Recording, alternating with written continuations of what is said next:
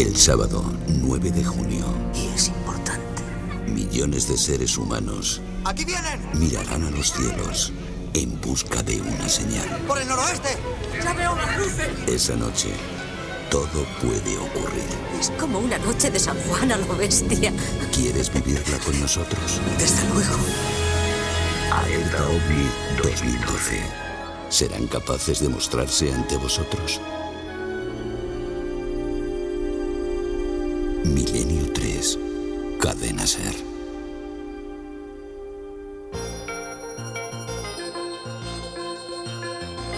Milenio 3. En la cadena Ser. Con Iker Jiménez.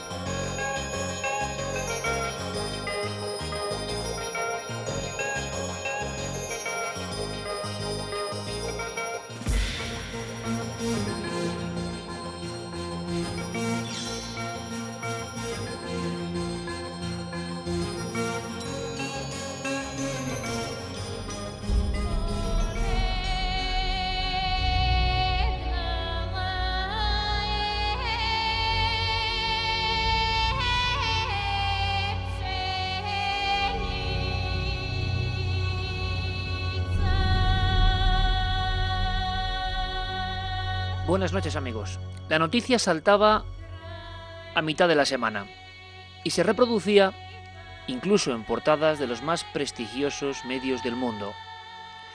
El titular decía más o menos así. Oxford busca pruebas genéticas que apoyen la existencia del Yeti.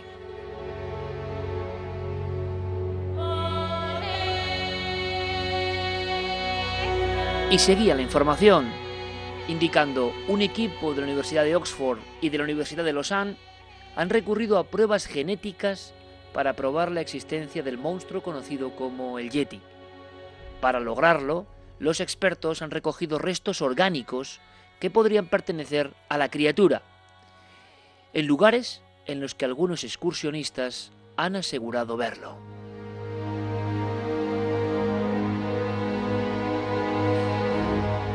Decía la noticia, reproducida, repito, en los cinco continentes, porque el Yeti, Sasquatch o el Almas, que iba a ser protagonista, porque quizás sea como el más auténtico, el más aislado, el más salvaje, el menos contaminado, ese al que hay que acotar poco a poco con la curiosidad viajando hasta uno de los últimos rincones de la Tierra como ha hecho uno de nuestros equipos. Y esta noche trae testimonios vivísimos fortísimos, auténticos, de la gente que hoy, en un fragmento de la antigua Unión Soviética, asegura que se encontró con el Almas, que además incluso el nombre es como mucho más impactante que Yeti, abominable hombre de las nieves o el que le queréis poner. El alma sería la criatura, el homínido, el antropoide, el ser antropomórfico, solitario habitualmente, gigantesco, que impresiona, que vaga de algún punto a otro punto que nadie conoce exactamente y quien afirma que se esconde en las cavernas, pero lo cierto, el gran salto es que ahora parece que la ciencia se lo toma en serio. La noticia terminaba, dejándola en incógnita además, la cuestión indicando que de este modo se han realizado nuevas pruebas sobre pruebas ya existentes de anteriores avistamientos, con resultados más fiables, debido al avance de las técnicas. Además, añadía la información, se han recogido nuevos restos orgánicos, como pelos, de algunas zonas en las que, según algunos testigos, habita aún hoy la criatura.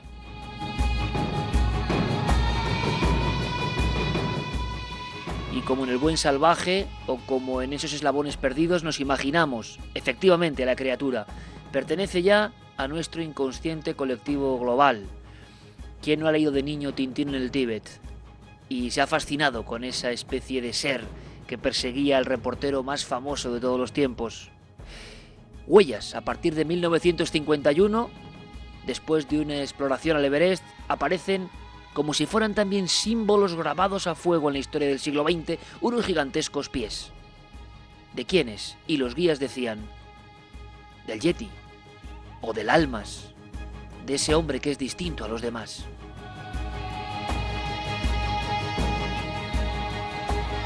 Hasta aquí la noticia y siempre las diferentes probabilidades y muchos fraudes, muchas historias e investigaciones acabadas en muerte este mismo año, esta misma temporada, hablábamos de las pesquisas que terminaron en sangre. El punto final fue la sangre de Jordi Magraner, aquel español que creyó en el Barmanú, en este caso, en algunos de los lugares más remotos de Pakistán. La investigación se truncó con la muerte, degollado y también de su ayudante en una mísera chabola donde él guardaba información, información que algunos dicen que se perdió. ¿Y cuál era la información? Dibujos. No había llegado a las pruebas objetivas. Ahora parece que estas universidades tienen en su poder elementos físicos y esto es una noticia de primer nivel. Hemos querido conocer de primera mano lo que está ocurriendo esta misma semana, qué hay detrás de esa noticia que todo el mundo ha eh, repicado de alguna forma. Javier Sierra ha sido la persona que ha hecho un fenomenal trabajo para llegar hasta los investigadores, las personas concretas que están llevando este proyecto Yeti, proyecto Almas o proyecto Barmanu. Javier, buenas noches, compañero. Muy buenas noches y además con sorpresa, Iker, porque detrás de la noticia eh, he encontrado uh, unos nombres que son uh, realmente impresionantes. El primero es el de Brian Sykes. Este hombre tiene 65 años, es profesor de genética humana en el Instituto de Medicina Molecular de la Universidad de Oxford y ha sido el encargado en estos últimos años de examinar genéticamente eh, pues, personajes, porque ya lo son, de nuestros temas, como por ejemplo el hombre de Otzi, el famoso hombre congelado en, en Centro Europa, ¿no? O por ejemplo en valorar si eh, esa miriada de personajes que han aparecido en estos últimos años diciendo que son descendientes de los Romanov, lo son o no. De hecho, eh, el nombre de Brian Sykes, el hombre que se ha implicado en esta investigación eh, buscando pruebas científicas del Yeti, eh, es también un personaje que fue el primero en extraer ADN de huesos antiguos allá por los años 80 y hacer las primeras publicaciones en revistas científicas sobre este particular. O sea, Javier, hablamos de una autoridad mundial en ese campo. Pues mira, es casi como si Neil Armstrong mañana anunciara que va a investigar eh, los ovnis, por, por, poner un ejemplo, bueno. o, que, o, que, Einstein eh, quiere investigar casos de teleportación. Ajá. Es decir, es una autoridad del mundo científico que de repente siente interés por estas cuestiones. Y fíjate, lo curioso de este asunto es que siendo él una autoridad mundial, eh, en fin, le faltó tiempo para responder a la llamada de este programa y, y, ponerse a nuestra disposición para explicarnos lo que está ocurriendo. Y mostraba así su fascinación por lo que estaba sucediendo desde que se dio la noticia esta semana de que se había implicado Brian Sykes, nada menos, en la investigación del Yeti. Lo contaba así. El propósito del comunicado de prensa que fue hecho público este martes era invitar a las donaciones de muestras para su análisis. Hemos tenido hasta ahora una muy buena respuesta de los medios, pero también ha habido una reacción muy esperanzadora de personas con materiales. Ahora tenemos que esperar a ver qué nos ofrecen y con mis colegas de Lausanne determinar qué materiales son mejores para su examen.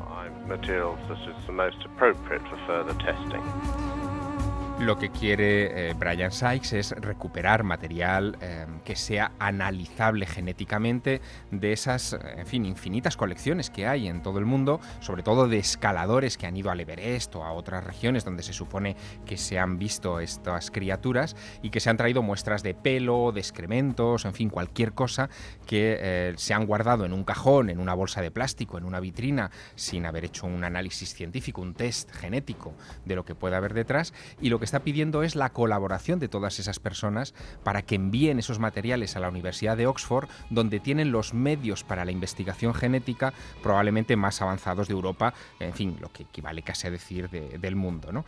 Pero, Iker, agárrate. ¿Qué es lo que espera una autoridad como Brian Sykes? Eh, de una investigación como esta. ¿Qué, ¿Qué, espera encontrar la ciencia de esas muestras que quieren recopilar de pelos del Yeti o de almas o de Sasquatch o de Bigfoot? Nos lo cuenta también. Una de las teorías sobre las criaturas que han sido descritas por tantos criptozoólogos es que podrían ser, en algunos casos, nuevas especies que no conocíamos o poblaciones reliquia de neandertales que ignorábamos que existieran. En realidad, creo que es poco probable que eso suceda, pero nunca lo sabremos si no buscamos. Hay una segunda razón para hacerlo. Hace poco, en los últimos dos años, hemos sabido que Homo sapiens y otras especies como la neandertal se interrelacionaron en algún momento del pasado. Así que otro de los aspectos del proyecto es buscar en áreas interesantes, una de ellas España, para ver qué proporción de ADN neandertal hay en ciertas zonas de España. Pero, por supuesto, ustedes tienen muy buenos restos como los de las cuevas de Sidrón y Záhara y sería interesante ver qué nivel de ADN neandertal queda en la población española de los alrededores comparado con otras regiones.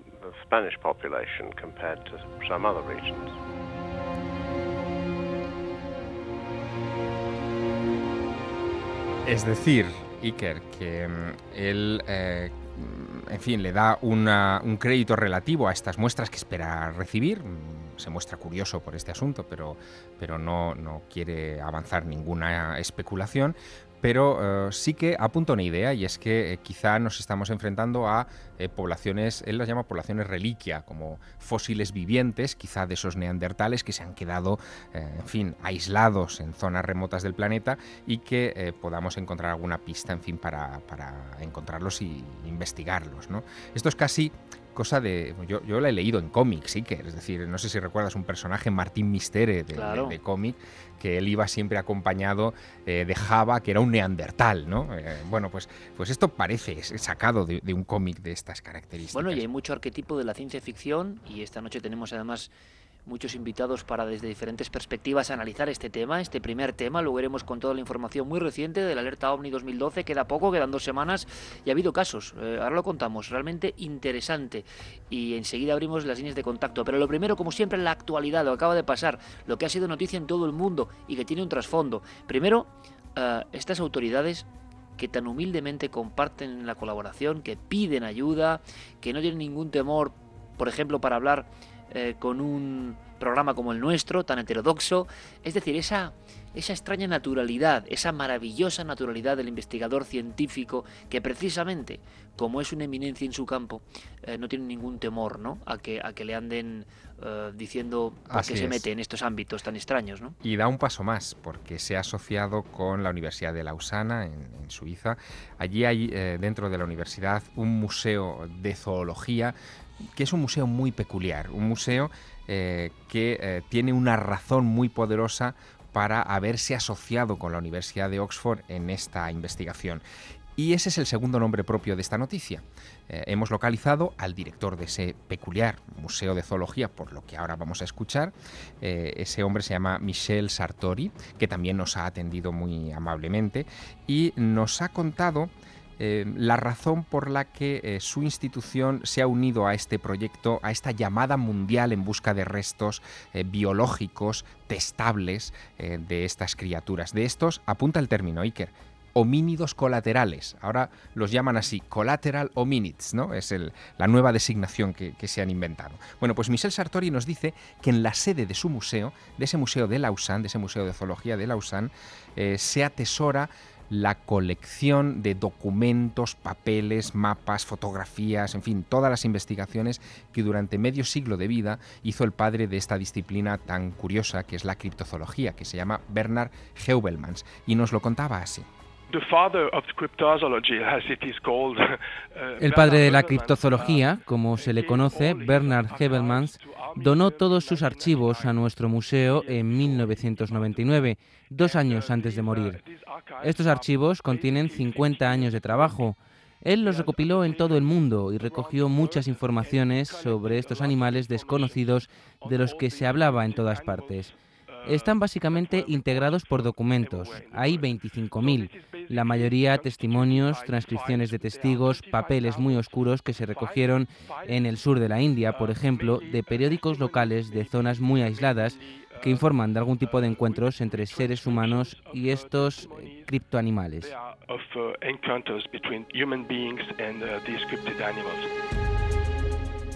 Y ese archivo, Javier, mítico absolutamente, tiene algunas joyas tiene algunos documentos que no son papel, ni fotografía, ni dibujo, sino pelos, elementos biológicos, y por fin la ciencia va a entrar a fondo a investigarlos. Con el tema precisamente de la genética en plena evolución y con unas posibilidades de desentrañar misterios como nunca ha tenido el hombre, ¿no? Sí, pero hay poco material analizable en el fondo, por eso están haciendo este, este llamamiento, ¿no? Eh, de hecho, hay otros museos en el mundo de criptozoología, está por ejemplo el, Museo Internacional de Criptozoología en Portland, en Maine, eh, que, eh, en fin, que se supone que atesora también al menos 150 muestras de presuntos cabellos del Yeti de la zona del Himalaya y que se van a poner, yo creo que a disposición de Brian Sykes. Aquí lo interesante, el paso interesante, Iker, es que Brian Sykes, eminencia mundial de la genética, eh, no tiene ningún problema en acercarse a un archivo de criptozoología, es decir, de un aficionado eh, a estos temas que no estaba avalado por ningún ente académico, por ninguna universidad, porque cree que puede haber algo interesante que buscar, algo que es analizable desde la perspectiva de la ciencia.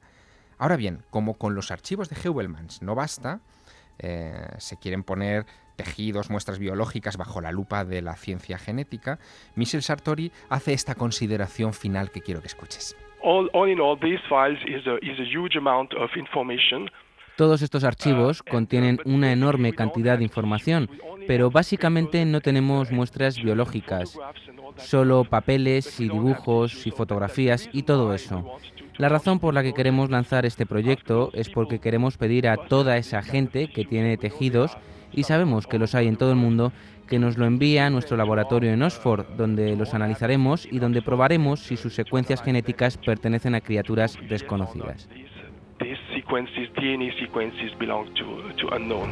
Los resultados, Iker, de esta investigación, de este llamamiento, eh, los conoceremos pronto. De hecho, se han dado un plazo entre mayo y septiembre, es decir, el verano, para recoger esas muestras que esperan recibir de todo el mundo. De septiembre a noviembre se han dado otro plazo para ponerlas debajo del microscopio y, estudiarlas. Y a final de año, casi como regalo de Navidad de este 2012, que va a ser un final de año muy apretado por muchas cosas, eh, van a publicar los resultados en revistas científicas. De inmediato sacamos diferentes conclusiones sobre el comportamiento tan abierto de los científicos de auténtica vanguardia y de primer nivel con temas tan oscuros, tan repudiados, tan escondidos durante generaciones. Un archivo de miles de referencias.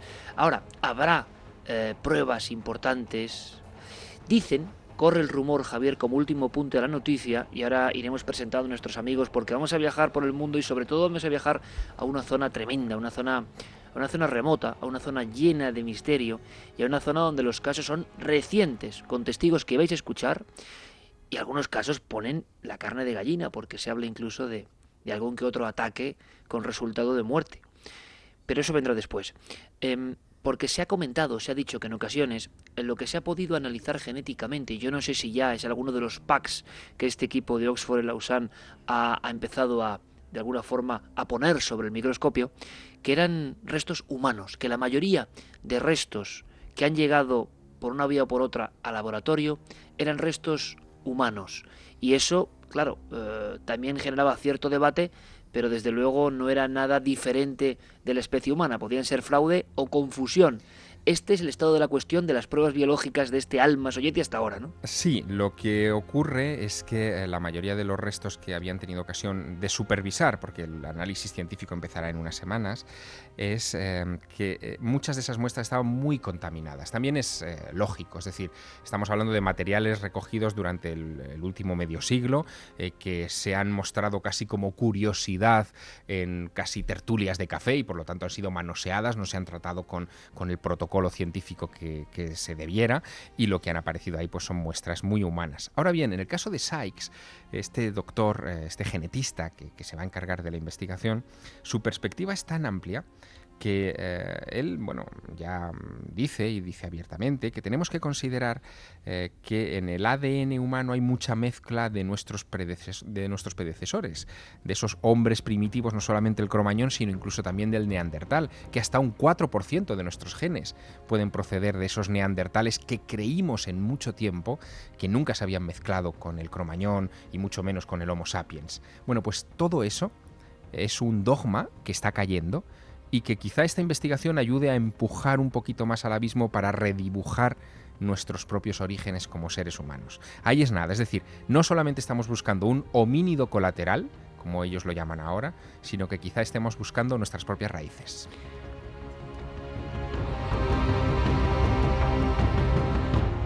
Una torre muy sólida, un dogma que se resquebraja porque hace apenas tres años, yo recuerdo perfectamente la investigación que hicimos para el Salto Infinito, hablar de hibridación entre Neandertal y Cromañón era poco menos que un tabú y ahora ya prácticamente se admite, se ha cambiado la balanza.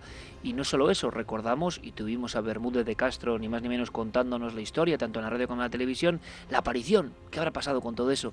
De una falange en Denisova, en unas cuevas bastante próximas al lugar que luego vamos a visitar en el Altai, eh, de una especie diferente. Es decir, nuestro pasado está lleno de incógnitas, de huecos, de agujeros negros realmente.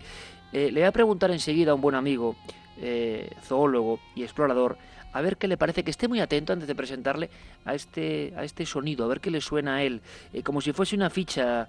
Javier, ¿dónde se obtuvo este sonido? quizá de uno de estos seres? Pues mira, se obtuvo en Estacada, Oregón, en los Estados Unidos, en 1972. Es el documento sonoro más antiguo que conservamos eh, de lo que se supone que es eh, la llamada o el grito de un Bigfoot. Eh, de hecho, fue grabado por un grupo de excursionistas y pertenece este documento a un archivo de más de 1.300 casos inventariados de avistamientos de, de, esta criatura en Oregón y en el noroeste del Pacífico, en los Estados Unidos. Así que sí que estaría muy bien que lo escucháramos con atención. Todos con mucha atención.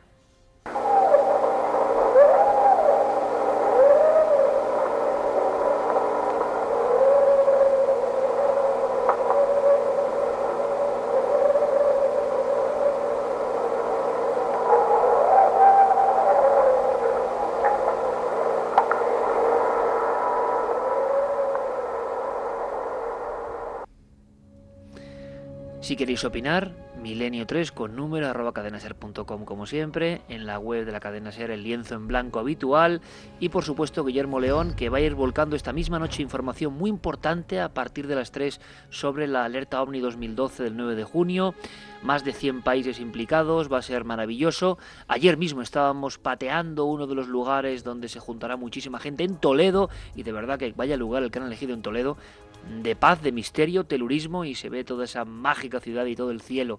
Nuestro saludo para los amigos de Toledo y los muchísimos grupos vigilantes del cielo. Hoy damos una lista importante de vigilantes del cielo, no puntos con corresponsal nuestro, sino puntos de España, montes, caminos, playas, donde sabemos que va a haber gente eh, seguidora del programa por su propia cuenta, observando los cielos e interconectados en esta experiencia. Por supuesto, eh, Twitter, Facebook e ikerjiménez.com ya activos, la nave del misterio, para todos vosotros, para estar en contacto ya con el programa. Fernando González Siches es zoólogo y es eh, compañero de Explora Films, ha viajado por todo el mundo y yo sé que es un auténtico apasionado de la criptozoología. Fernando, buenas noches, bienvenido. Buenas noches, un placer estar aquí como siempre y un placer recibirte, Fernando, para esta tertulia. Y luego cuando viajemos a la zona del Almas ya va a ser maravilloso, pero me gustaría saber tu opinión porque la noticia saltaba y además con esa especie de marchamo especial que tiene Yeti, Almas, Bigfoot, Sasquatch, sale de inmediato como si fuese un deseo humano de que este eslabón perdido, de que este ser diferente, este hombre primitivo o esta cosa extraña exista realmente. Y aparece en todas las portadas y como noticia más vista en los medios digitales. ¿Tú qué opinas de lo que ha contado Javier en esta crónica hablando con los protagonistas? Pues a mí me parece que lo ha dejado clarísimo. A mí me ha encantado porque han metido el dedo en la llaga en el punto en el que yo creo que es más interesante esta noticia, que es en el momento en el que la ciencia más ortodoxa, la ciencia más seria del mundo, se toma en serio la posibilidad de encontrarse con una nueva especie que la puedes llamar Yeti, Sasquatch, eh, Orang Pendek o como quieras, pero es una nueva especie de homínido.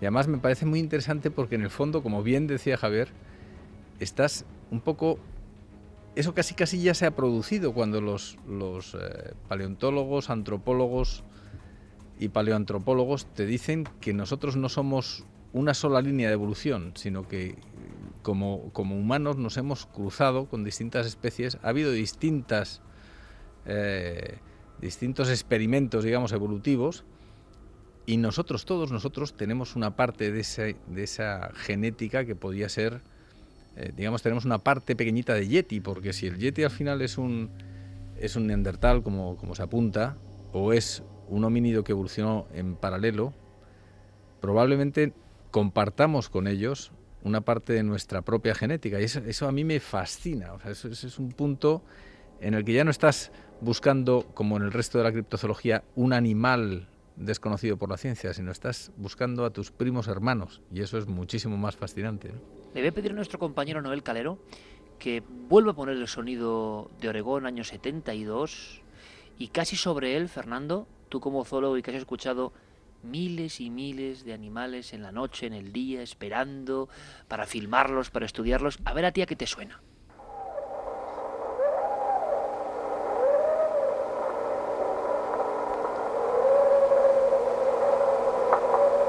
¿Te es familiar, Fernando?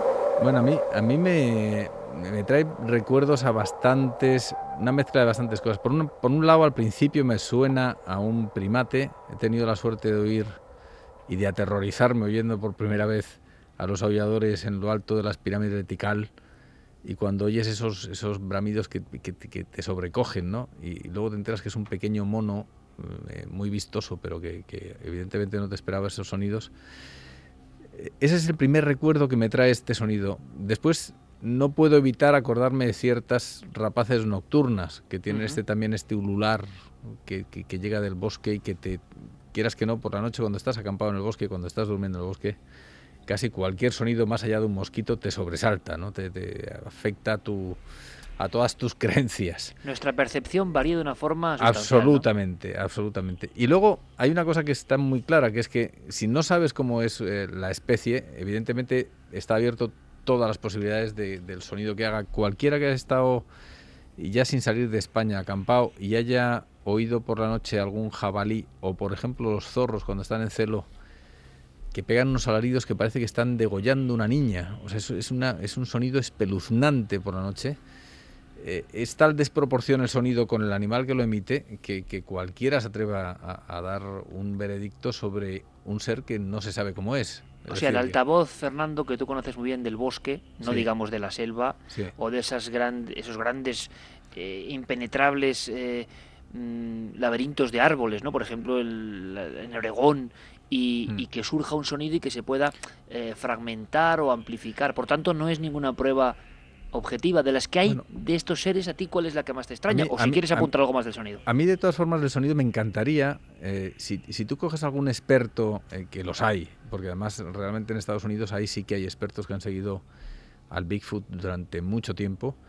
Pero además de esos, de esos expertos en Bigfoot, cogieras a expertos, a zoólogos de la zona del Parque Nacional Olympic, por ejemplo, donde, donde hay registros de, de huellas, sonidos y de avistamientos de Bigfoot, y les pusieras en coordinación, porque claro, siempre son criptozoólogos o gente afín a la criptozoología que suelen ser más criptos que zoólogos, entonces los que te aportan ese, ese conocimiento, si eso lo comparas con los zoólogos de allí, sí que nos pueden decir, pues mira, si a ti te suena como una rapaz nocturna, aquí están esta y esta y esta, y estos son los sonidos, no tienen nada que ver con este sonido.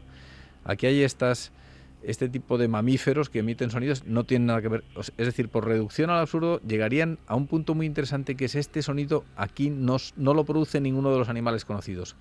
Luego, sea Bigfoot o no, detrás hay una especie desconocida. Y a partir de ahí es cuando se podría empezar una búsqueda muy seria y sistemática de científicos, de todo lo ortodoxos que se quiera, en busca de quién ha emitido ese sonido, que eso es lo interesante. Fernando, tú incluso en, en, los más importantes centros de divulgación científica de este país, como el Museo de Ciencias y demás, has tenido iniciativas con buenos amigos como Oscar Soriano para hablar de criptozoología. Esto sería como el último clásico. Y ahora vamos a ir después de las noticias en busca del almas.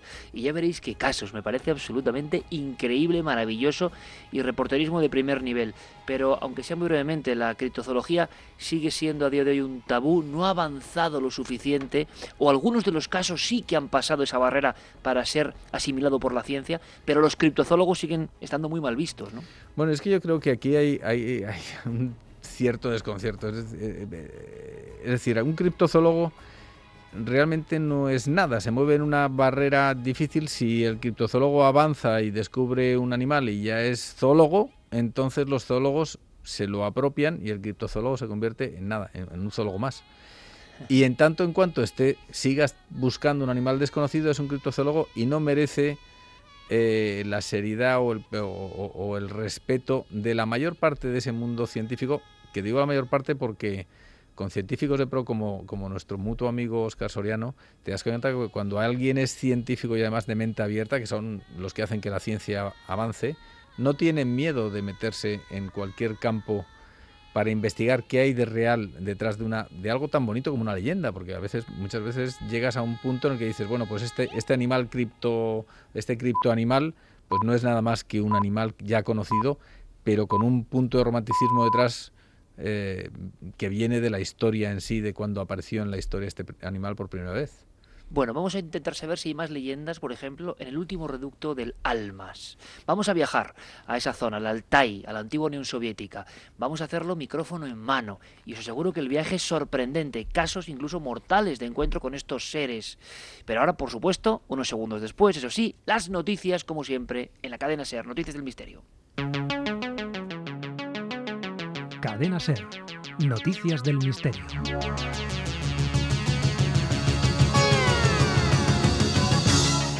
Comenzamos nuestro repaso semanal por las noticias del misterio en Jerusalén, donde arqueólogos israelíes han hallado un sello de arcilla que es la primera evidencia arqueológica de la existencia de Belén durante el periodo en que aparece enunciada en la Biblia.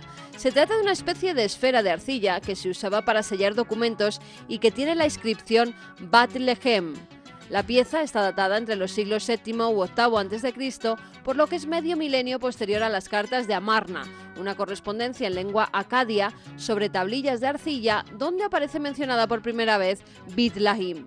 Según los especialistas, es la primera vez que el nombre de Belén aparece fuera de la Biblia en una inscripción del periodo del primer templo, lo que prueba que Belén era una ciudad en el reino de Judea y posiblemente también en periodos anteriores. El profesor de cristianismo primitivo, Antonio Piñero, nos habla del hallazgo. Teníamos más de 40 alusiones a Belén a lo largo de todo el Antiguo Testamento, pero resulta que muchas de ellas están en un montón de textos sobre David, sobre Salomón y sobre Saúl, que tienen muchísimas dudas para la historia antigua.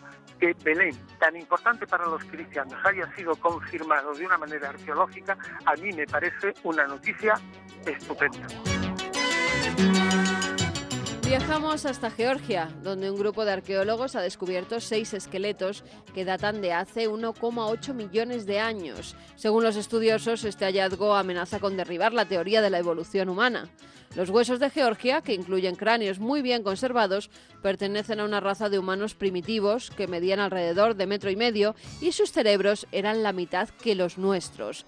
Junto a ellos se encontraron herramientas de piedra y restos de animales y plantas, lo que sugiere que cazaban. El profesor David Lorki Panizde, director del Museo Nacional de Georgia, asegura que África sigue siendo la cuna indiscutible de la humanidad, pero que Georgia pudo haber sido la cuna de los primeros europeos, ya que estos serían los primeros seres humanos que se han encontrado fuera de África. El antropólogo forense Miguel Botella nos da su explicación. En, Georgia, en Dimanisi se encontraron unos, restos esqueléticos de cráneo eh, que pertenecen a homínidos que hasta ese, hasta este momento se, se bueno se suponía que que no habían salido de África todavía, que, y lo único que hacen es que demuestran mm, con una evidencia realmente importante, un nivel de evidencia importante, demuestran que la salida de los homínidos desde África, la migración hacia ocupar nuevas tierras desde el Rift Valley africano, se produjo eh, como mínimo, como mínimo 500.000 años antes de lo que se suponía. Esta semana el Vaticano ha dado a conocer las normas para investigar las visiones, revelaciones y mensajes divinos. El documento que contiene las claves para el análisis de estos casos fue aprobado en 1978 por el Papa Pablo VI. Estaba escrito en latín y durante años su contenido estuvo reservado solo a prelados y especialistas. Ahora, la Congregación para la Doctrina de la Fe ha decidido publicar el texto en varios idiomas y ponerlo a disposición de todo aquel que quiera leerlo. Por ejemplo, el obispo de cada lugar será quien tenga que dilucidar el equilibrio psíquico del vidente, que los mensajes recibidos respondan a una doctrina libre de error o que no haya ningún afán de lucro. Y acabamos mirando al cielo, porque hace unos días en Minnesota cayó una extraña lluvia de una especie de gelatina. Tras una fuerte tormenta, los vecinos se dieron cuenta de que en algunos de sus jardines había unas bolas gelatinosas que en un principio creyeron que eran granizo. Un profesor de química de la Universidad de Minnesota cree que es un gel de retención de agua o un polímero de silicona que podía estar en las plantas del jardín y no haber caído del cielo. Pero, para estar más seguros, las extrañas partículas se están analizando. Mi marido y yo estábamos tomando café en la mesa y empezó a llover. Miramos y vimos algo que parecía granizo. No era una gran cantidad. Volvimos a mirar y resulta ser una sustancia gelatinosa. Había caído después de la lluvia, por lo que tuve que suponer que procedía del cielo. La semana que viene más enigmas aquí en la nave del misterio.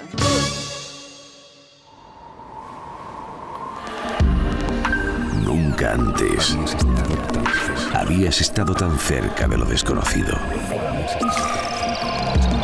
Milenio 3. Cadena Ser.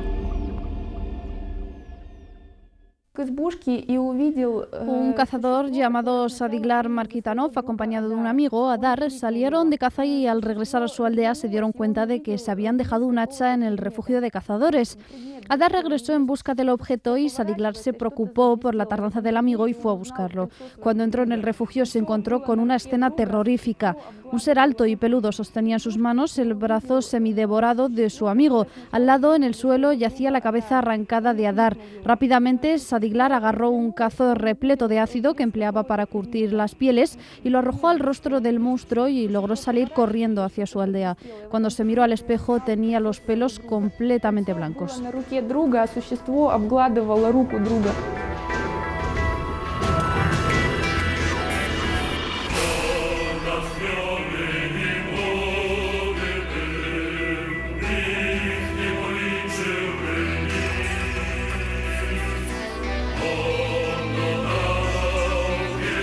Música muy especial, El Muro, Jean-Michel Jarre, una música con ecos de ese otro lado que sigue teniendo impresionantes misterios.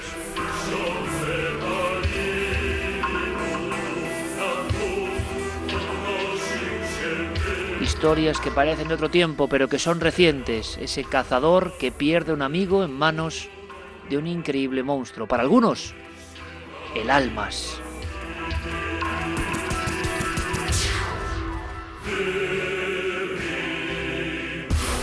La región de la Tierra donde más denuncias hay de apariciones, incluso investigaciones por parte de no solo cazadores, sino autoridades. La sensación de que en ese lugar, en esos páramos casi casi deshabitados, con aldeas donde los humanos parecen fantasmas, siempre escondidos, observan, dicen, aseguran que existe la presencia de estas figuras, figuras entre lo real, lo legendario, lo mítico, lo simbólico, lo extraordinario, pero para ellos y quizá para nosotros una absoluta realidad.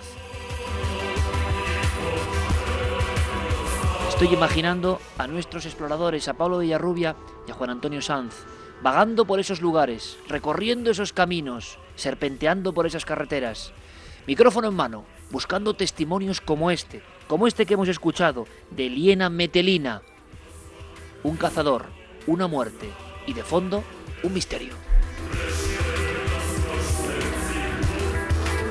Juan Antonio Sanz, compañero, buenas noches. Buenas noches, Iker. Es una música a la que ya estás acostumbrado porque eres un poco también emisario de ese mundo, que es un mundo simbólico, que es un mundo que va más allá de lo geográfico. La región del Altai, la has recorrido arriba y abajo con Cuarto Milenio, con Milenio 3, con nuestro compañero Pablo, pero además haciendo reporterismo, eh, pues a la antigua usanza y buscando esos testimonios, con nombres, con apellidos, y en este caso un encuentro dramático con el Almas. En Barnaúl os contaban esta historia del hombre que quedó con la cabellera blanca de la impresión. Eh, ¿Y tú qué impresión tienes al encontrar esto en pleno siglo XXI, Juan Antonio? Pues eh, confirmar pues muchas de las cosas que yo ya había leído y había, había sentido. Yo alguna vez te comenté que Altai es la zona, una de las zonas del mundo donde eh, la leyenda se, se funde con la realidad. Allí no eran solo los científicos los que nos estaban eh, constatando que la leyenda del Yeti del Almis, como lo llaman allí en, el Altai, era algo bastante más concreto. para los campesinos, para los habitantes de esa zona del sur de Siberia, eh, el tema de los, de los hombres, del abominable hombre de las nieves, del Sniezhny Chiloviek, que es como los llaman en, ruso, eh, era una cuestión no de fe, sino de, realidad. Era lo que les habían contado siempre sus abuelos, lo que les habían contado sus padres y lo que habían visto alguno de ellos. Eh, Juan Antonio, aquí lo curioso es que hablamos de un caso con unos tintes dramáticos que cuenta con nombre, con apellidos, una escena como difícil de, olvidar desde luego y de un ser que devora, no sé si es lo normal, no sé si la visión agresiva del almas también existe. La visión amable, incluso la sociología occidental la ha ido adaptando, como en ese cuento de Tintín que decíamos en ese cómic, o incluso muchos personajes de la ciencia ficción en la que el salvaje, en la que el neandertal es más humano que el humano y es compañero. Pero también existe esta otra parte, ¿no? La del ser agresivo Sí, es que, puede acabar con la vida de otro. Es un caso un tanto extraño, porque cuando hablas con la gente allí, eh, cuando ellos te cuentan que hubo otros tiempos en, los que el contacto con los almis, con los almas, era más habitual, eh, te lleva a, sorprenderte un poco, pero no, no es único. Cuando nosotros seguíamos la, cuenca del río Iñá, eh, allí algunas personas recuerdo en el, en el caravanserrayo, porque no se podría llamar de otra forma, la venta, eh, el pequeño lugar para alojarse en Chuyá, eh, nos decían que en algún caso se había producido este tipo de ataque, pero la normalidad era la contraria. Nos decía mm, Galina Tuptigina, hija de chamanes, descendiente de una de las tribus que se cree que ellos decían que en, el, en un pasado se hibridaron con los, con los almás. Ella nos contaba que en un, antes de la Revolución Rusa, antes de 1917 y sobre todo antes de 1941, cuando entró la Unión Soviética en guerra con Alemania, los contactos con los almás eran no ya de todos los días, pero eran una cosa normal, no tenían de qué asombrarse. Eh, bajaban de las zonas más montañosas, de las cárcavas, entraban en las aldeas y por gestos eh, los, mayores nos decían, les decían que eh, pedían algunas cosas de intercambio. Este caso que nos contaba Metilina era un poco extraño, pero desde luego lo reflejaron, lo reflejó la prensa de la época, de hace algunas décadas. Eh, Fernando, y ahora enseguida entre todos ampliaremos a un debate e intentaremos sacar también alguna conclusión de qué ocurre y de si el misterio de estas figuras o criaturas son un arquetipo que recorren el mundo eh, estos seres o hay algo biológico que podrá ser descubierto o que ya es imposible que una criatura de tal calibre eh, escape ¿no? de los medios que tiene el hombre moderno para rastrear el mundo. Luego entraremos en eso si os parece, pero yo quiero poner sobre la mesa los datos que existen. Y Fernando, yo no sé, ¿existe algún primate, eh, alguna criatura en este lugar de la Tierra? Y hablamos de zoología, que pueda eh, tener este aspecto de cara a un cazador asustado y que acabe devorando a, a un compañero? Bueno, que acabe devorando a un compañero, yo creo que eso es una, una terrible anécdota dentro del mundo Yeti Almas o Oran Pendek o Bigfoot. Es decir, es, una cosa muy extraña. Puede pasar, eh, inevitablemente, pues es como el, como el ser humano. Si viniera un extraterrestre y se encuentra con Hannibal Lecter el primer día, pues diría que los humanos devoran sus congéneres, cuando lo normal es completamente distinto. Yo no creo que sean eh, necesariamente ni mucho menos peligrosos, antropófagos. No quiere decir que no pueda haber un yeti, entre comillas, un, esta especie, un animal, un individuo de esa especie que sea muy peligroso. Y por supuesto yo considero que sí que puede haber todavía en cualquier... Y ya no en el Himalaya, que eso es por supuestísimo que sí, no una, muchas especies. ¿Crees que eh, sí?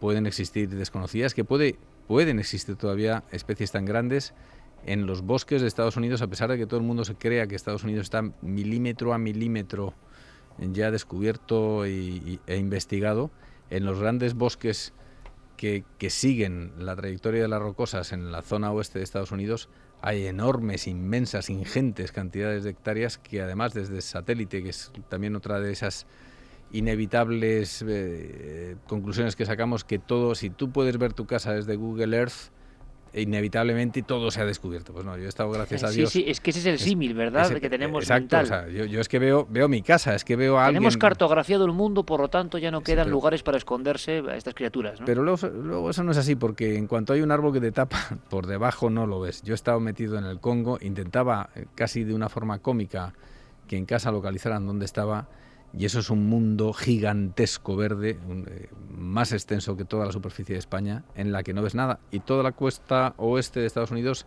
dentro de que evidentemente está más controlada que la selva del Congo, pero también tiene inmensas eh, eh, superficies cubiertas por esos grandes coníferas que tiene, maravillosas coníferas que tiene el oeste de Estados Unidos y además bosques tan cerrados como los, como los, del, los del ensoñador Parque Olympic, que es un parque lleno de nieblas, de, brumas, de gigantescos árboles, ahí puede haber todavía de todo. Y de hecho la gente que vive allí y los indígenas te dicen que no solamente existen, sino que es una realidad. Yo he tenido la suerte, no en el Olympic, sino al norte, en los territorios de Jasper y Banff, de encontrarme con algunos indios que me han demostrado algo que yo ya había leído, que es que te enseñan máscaras de sus dioses ancestrales en los que ves claramente que es una talla de un, de un mono, de un antropoide, cuando en todo Estados Unidos no existen, no hay monos, más allá de los seres humanos no hay eh, ningún animal antropomorfo. Y sin embargo, desde hace siglos tienen tallas y, y figuras en las que claramente ves unos rasgos humanoides con lo cual eso no se sabe, tiene, algo ha tenido que haber, no sé si seguirá habiendo, pero desde luego ha, habido alguna especie ahí anterior existente y que, ha venido ha venido dejando su impronta en, la, en las culturas indígenas desde hace muchos siglos.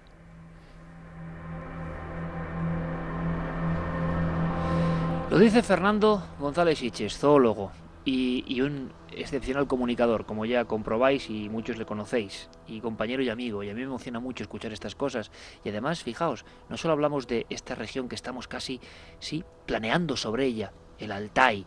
Ahora sabremos un poco el retrato robot del Almas, nos lo contará Juan Antonio, pero decía Fernando que Estados Unidos, que, hombre, paradigma de lo mm, conocido, mm, de lo cartografiado, y sin embargo existen bosques donde puede ocurrir esto. Creo que Santiago Camacho tenía precisamente información de última hora eh, de casos recientísimos para que veamos el impacto de este tema, ¿no? En Estados Unidos, que esto suena como inconcebible. Santi, es cierto, ¿verdad, compañero? Buenas noches. Es completamente cierto, Iker. De hecho, por alguna razón, eh, este año está siendo tremendamente eh, prolífico en avistamientos de Bigfoot en Estados Unidos. simplemente te voy a dar una serie de datos solamente de 2012. Avistamientos en Montana casi 18 17 eh, confirmados o 17 eh, reflejados en prensa y uno más que está, eh, pues bueno, que está simplemente con el testimonio de los, de los protagonistas. Nebraska 14, New Hampshire 2 estamos hablando de sitios que no son los frecuentes. En los frecuentes, por ejemplo, Ohio 22, simplemente datos de 2012. Observación siempre de las mismas figuras arquetípicas, que también hay oyentes que pueden pensar si es el mismo fenómeno que estábamos hablando eh, del que estábamos hablando la semana pasada. El fenómeno figuras sombrías, oscuras, grandes que interpretamos como almas o como criaturas biológicas. Igual es otra cosa, no lo sé. El fenómeno, de hecho, sí, siempre tiene las mismas características, aunque, por ejemplo, eh, los eh, testigos, si lo tienen a la suficiente distancia, pueden distinguir bastante bien si se trata de un Bigfoot macho o hembra. También se están empezando a dar eh, avistamientos que suelen ser poco frecuentes, pero que cada vez suceden con, eh, con mayor asiduidad, de eh, Bigfoots que no son del típico color pardo, sino que son de colores blancos o grisáceos. Y aparte de eso, pues también la cosecha de material gráfico de este año está siendo muy prolífica. Hay eh, un par de filmaciones que están, eh, que están circulando profusamente por internet y eh, decenas de fotografías. Es decir, este año el tema Bigfoot se ha vuelto absolutamente fuera de control para lo que suele ser habitual en los Estados Unidos. ¿Y tendrá algo de simbólico? ¿Tendrá algo de especial esta reaparición de estos seres? Juan Antonio, ¿podemos hacer una ficha, un retrato robot de lo que se ve en el Altai, de lo que podría ser el Almus? Pues sí, el Almus como nos decía el científico Igor Burtsev, eh, es necesario distinguir eh, varios tipos. Lo que en el Altai se, encuentra, todos los, testigos que, han hablado a lo largo de los, de los tiempos, porque hay que tener en cuenta también una cosa, eh, la criptozoología puede ser un caso reciente para la sociedad occidental, pero en Rusia se llevan eh, retratando, se llevan recopilando información sobre este tipo de avistamientos desde hace mucho, mucho tiempo. nos contaba Burtsev que en el año 1913 un, científico, eh, él había recopilado una de las eh, mayores, eh, mayor, mayores colecciones de fichas y de cosas que les habían contado eh, testigos sobre, sobre los Yeti. Eh, desgraciadamente con la revolución se perdieron estos archivos o quizá puedan encontrarse en algunos de los numerosos museos eh, de Moscú o San Petersburgo, en alguno de los, de los sótanos. Pues nos contaban que la impresión es que es un ser humano. Lo que hablan las personas que lo han visto, los testimonios que se han recogido, es que es un ser humano con mucho pelo, eso es, pero no es un mono Ninguno de ellos viene a decir que es un mono. Nosotros cuando tuvimos la oportunidad de hablar con uno de estos testigos, le enseñamos unas cuantas... Eh, pues, dibujos, unos cuantos dibujos de, lo que eh, a lo largo de los tiempos se, había identificado como el Yeti, tanto en el Himalaya como en el Pamir. Eh, y la, representación que siempre, a la que siempre acudió este, este testigo fue a la de una especie de neandertal, con la cara eh, sin pelo, con el pecho muy ancho, brazos largos, pero no excesivamente largos como podría tener un, mono. Eh, con la cabeza, eso sí, terminada un poco en, cono, eh, y muchos, mucho, la, impresión que ellos, que, nos, que nos daban los científicos con los que pudimos hablar, es que no solo pudiera ser un, neandertal, una hibridación de alguno de estos eh, seres humanos antiguos, sino que pudiera ser un ser humano moderno, pero que por estas eh, vicisitudes de la, historia pudo haber quedado a lo largo de los últimos 40.000 años, 30.000, 20.000 años, eh, recogido en uno de estos cañones, en, algunos de estos cañones, a lo largo de lo que es también la espina dorsal del de, Asia Central. Si nosotros empezamos eh, por el Himalaya, podemos subir a través del Pamir, del Tian Shan, del Kunlun, eh, hasta los montes Altai, Sayan, ya encima de, Mongolia. Y cualquier persona podría recorrer toda, toda esta espina dorsal de, Asia eh, sin tener que salir de la montaña y del bosque. Em, y por eso, un hábitat perfecto. Exactamente. Entonces, lo que Butzev, por ejemplo, que para nosotros es el paradigma de científico que ahora mismo todavía sigue investigando, eh, lo que decía es que no debemos cerrarnos a un un solo tipo de descripción, a un solo tipo de, ser. Es decir, para él, desde luego, por el tamaño y por los sitios donde se habían recogido estos testimonios, eh, podría haber por lo menos hasta tres, clases de, de, Yeti, vamos a darle como nombre genérico. Y uno de ellos sería el almas, que sería el más cercano a lo que hoy día entendemos como el ser humano moderno.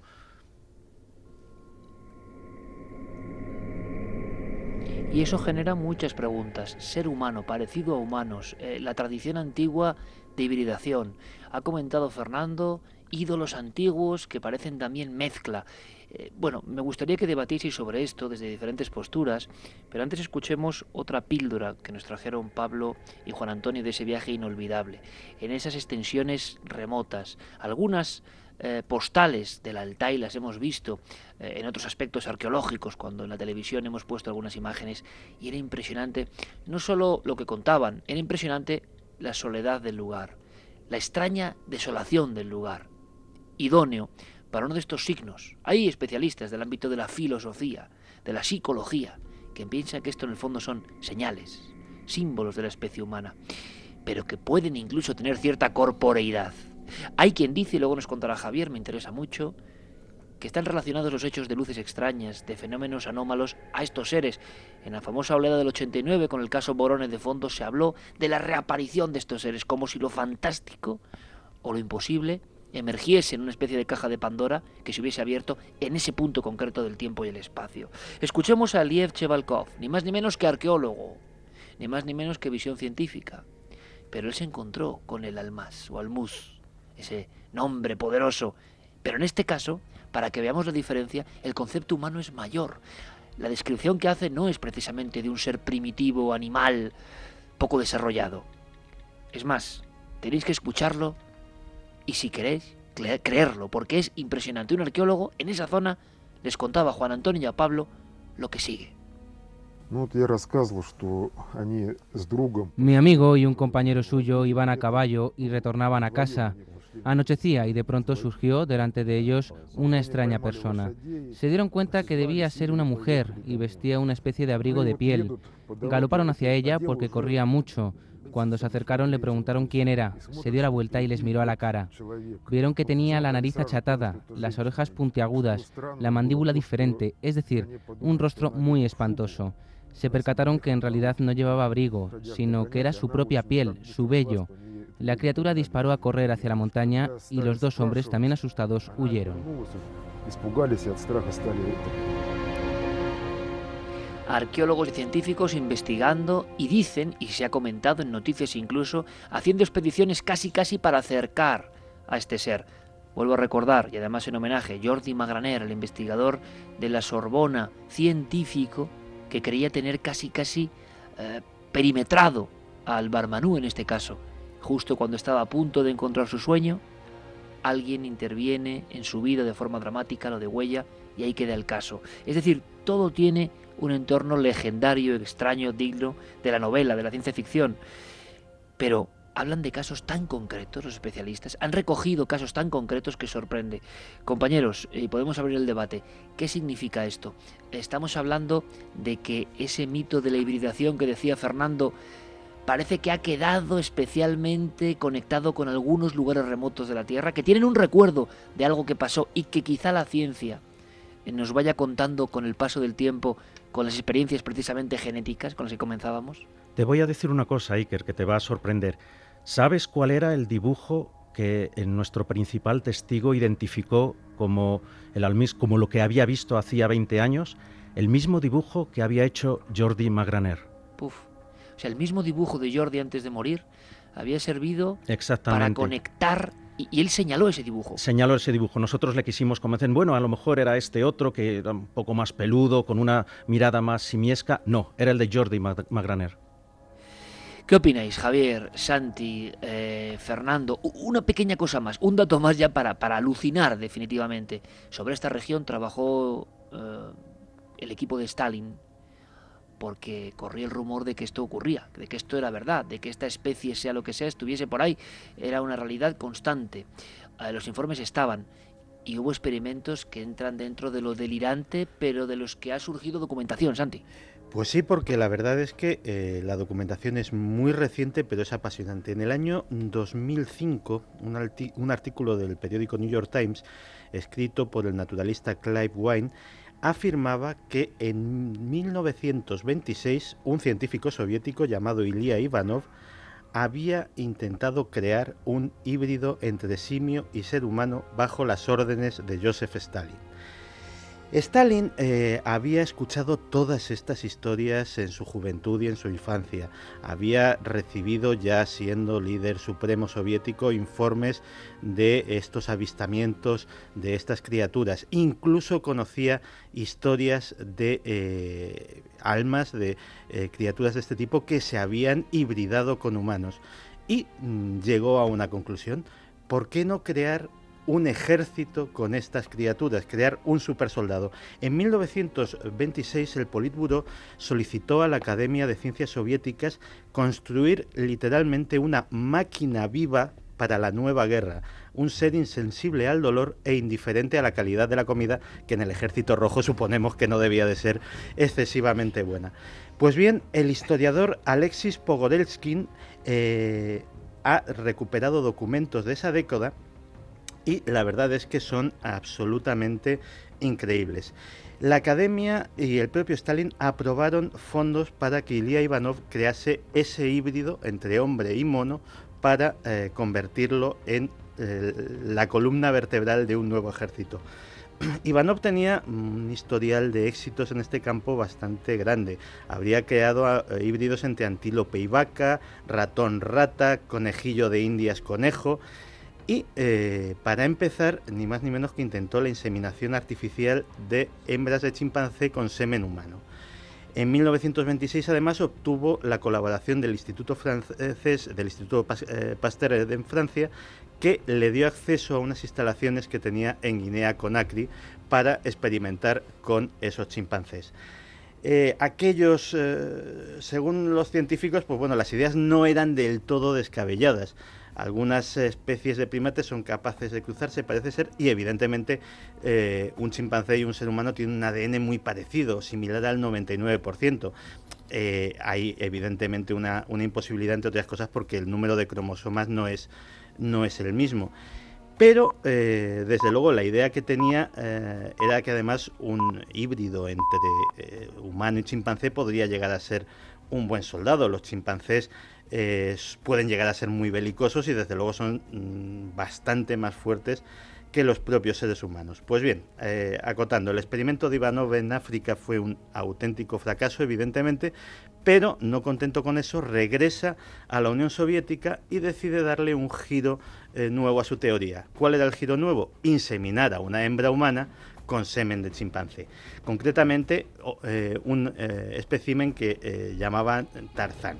Se trasladó a una instalación secreta en Suyumi, en Georgia, donde encontró voluntarias para el experimento que se programó para 1928. Pues bien, eh, afortunadamente creo el experimento tuvo un abrupto final porque eh, el ejemplar eh, murió, además en extrañas circunstancias, e Ivanov fue arrestado porque fue víctima de la primera purga de científicos de Stalin. Así que murió en 1932 en un gulag, víctima de trabajos forzados, y ahí es donde se acaba la historia de este extraño eh, intento de tener su propio almas por parte de Joseph Stalin.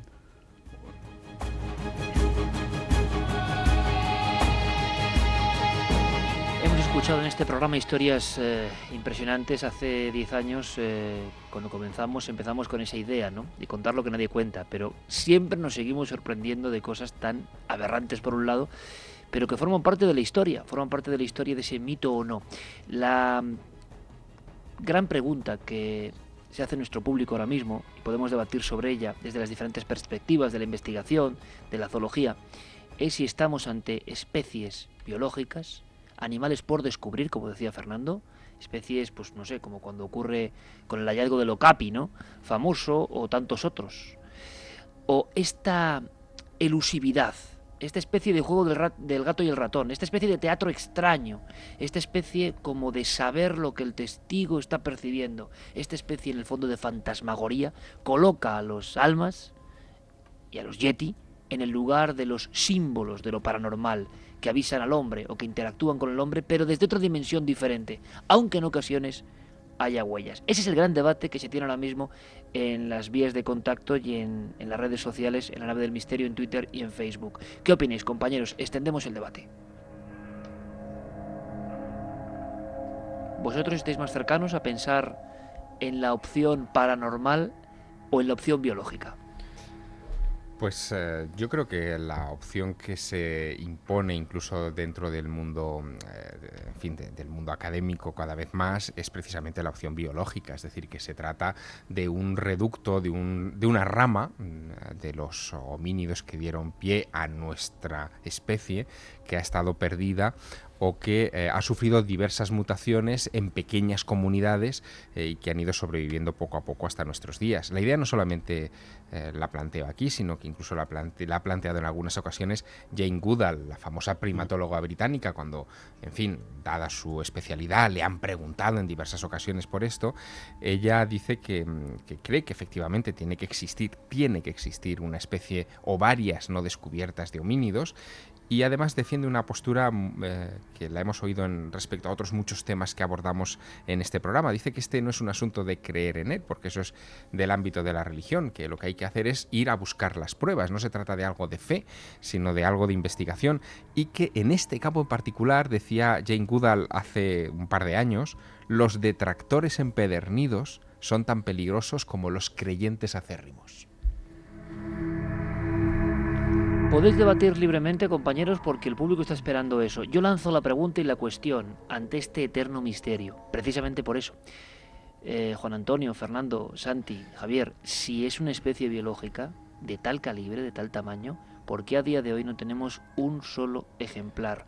A eso me refiero con la elusividad, con la especie de juego. Si es una especie, ¿cómo es posible que se haya escabullido ante los medios que tiene el hombre occidental para atraparlo? Bueno, hay una historia ahí que me gustaría que Juan Antonio nos explicara, porque es muy famosa entre los almas, que es esta historia de Zana. Sí, eh, a ese caso me refería que en el caso de, exacto. de almas que se habían reproducido con seres humanos. Exacto, porque esta Zana se supone que en torno a 1910, en fin, a principios del siglo siglo pasado, eh, mantiene relaciones con varios campesinos, eh, en fin, de la región que también conoce Juan Antonio, tienen hijos, tienen nietos y hay descendientes, se supone que todavía por ahí. Todavía, todavía. Pero esto, los, pero los habéis visto vosotros. No, esto, esto ocurrió en el Cáucaso, en Abjasia, que desgraciadamente hace unos pocos años, pues salió de nuevo a la luz por los enfrentamientos con los georgianos. Y el suceso ocurrió hacia 1870 o por a ahí. finales del siglo sí, sí. Entonces eh, se capturó a una mujer muy extraña. Mujer, eh, lo advirtieron inmediatamente pues por los su aspecto, sus grandes pechos, muy diferente de las, de las, de las hembras humanas, vamos a decirlo así claramente. Eh, poco a poco se fue adaptando. Al principio, era muy reacia incluso a comer, eh, intentaba dormir fuera siempre, eh, bueno, fue ganándose la confianza, ella fue tomando la confianza, mejor dicho, de, las personas con las que estaba en una de las montañas. Abjasia es un lugar del, Cáucaso, del Cáucaso eh, sur, muy, muy agreste, y allí, pues, se cuenta, bueno, que tuvo relaciones sexuales con, una, con uno de los hombres que allí estaban y dio a luz eh, cuatro, cuatro crías, cuatro hijos, dos hembras y dos machos, eh, que sobrevivieron. Vamos, mejor vamos a, puntualizarlo porque al parecer hubo más nacimientos, pero no, no salieron adelante. Entonces, eh, nuestro gran interlocutor en Moscú antes de partir a la expedición de, de Altai, Igor Burtsev, que es científico y es presidente del Centro Internacional de Ominología que, está en, eh, que ellos tienen en Moscú, pues él nos contaba que participó en uno de estos desenterramientos donde eh, sacaron el cráneo de uno de estos hijos. Eh, bueno, el cráneo en apariencia era totalmente humano. Em, lo que contaban los, los aldeanos es que mientras que ella, Zana, no podía hablar, sin embargo sus hijos sí pudieron. Incluso uno de sus nietos, de sus supuestos nietos, eh, bueno, pues llegó a tener bastantes capacidades para, la música.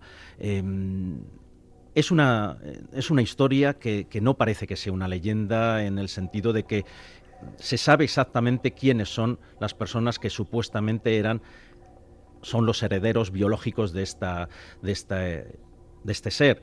Eh, ahora nadie dice que Zana pudiera ser eh, un neandertal, que pudiera ser algún tipo de homínido desconocido o que no pudiera ser algún ser humano tan humano como cualquiera de nosotros, pero porque alguna por algún efecto genético pudiera tener otro aspecto. Bueno, yo creo que aquí se abre entonces una posibilidad, es decir, eh, si estamos hablando eh, de una línea eh, genealógica de, tres generaciones, cuatro como máximo, bueno, habría que localizar a los que estén vivos, evidentemente, o alguno de esos cráneos, enviárselos al doctor Brian Sykes inmediatamente.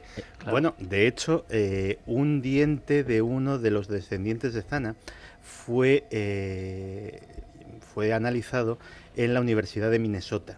Y en la Universidad de Minnesota, y esto encaja muy bien con lo que contábamos al principio de, este, de esta nueva iniciativa, llegaron a la conclusión precisamente de que no podían tener pruebas concluyentes porque estaba tan contaminada la muestra que les iba a salir ADN humano por todos sitios. Pero eh, ellos eh, eh, justamente en ese diente intentaron perforar para ver si fuera de la superficie encontraban algún tipo de ADN y en esa muestra en concreto no encontraron nada viable, pero parece ser que efectivamente, eh, pues en la zona original deben de quedar muestras viables que podrían ser rápidamente enviadas a ver si, si de ellas se puede sacar algo.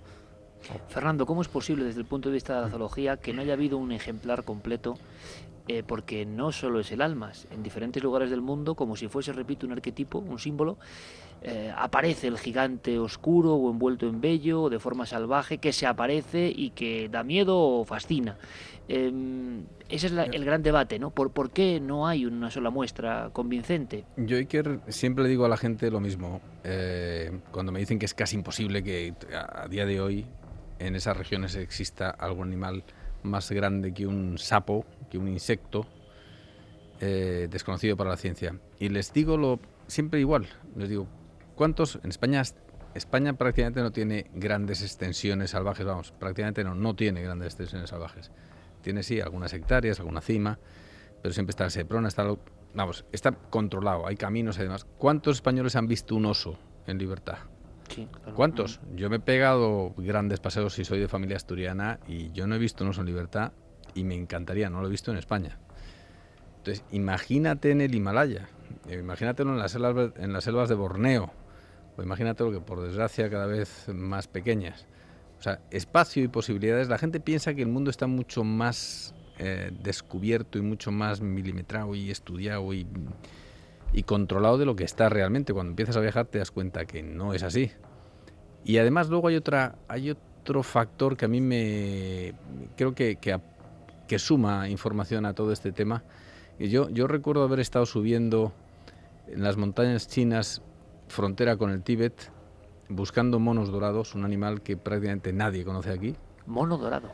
Es un mono de nariz respingona, le llaman también, un animal realmente fascinante, muy raro, vamos, eh, te metes por una selva... Casi criptozoológico, Fernando. Bueno, empezó siendo criptozoología, evidentemente.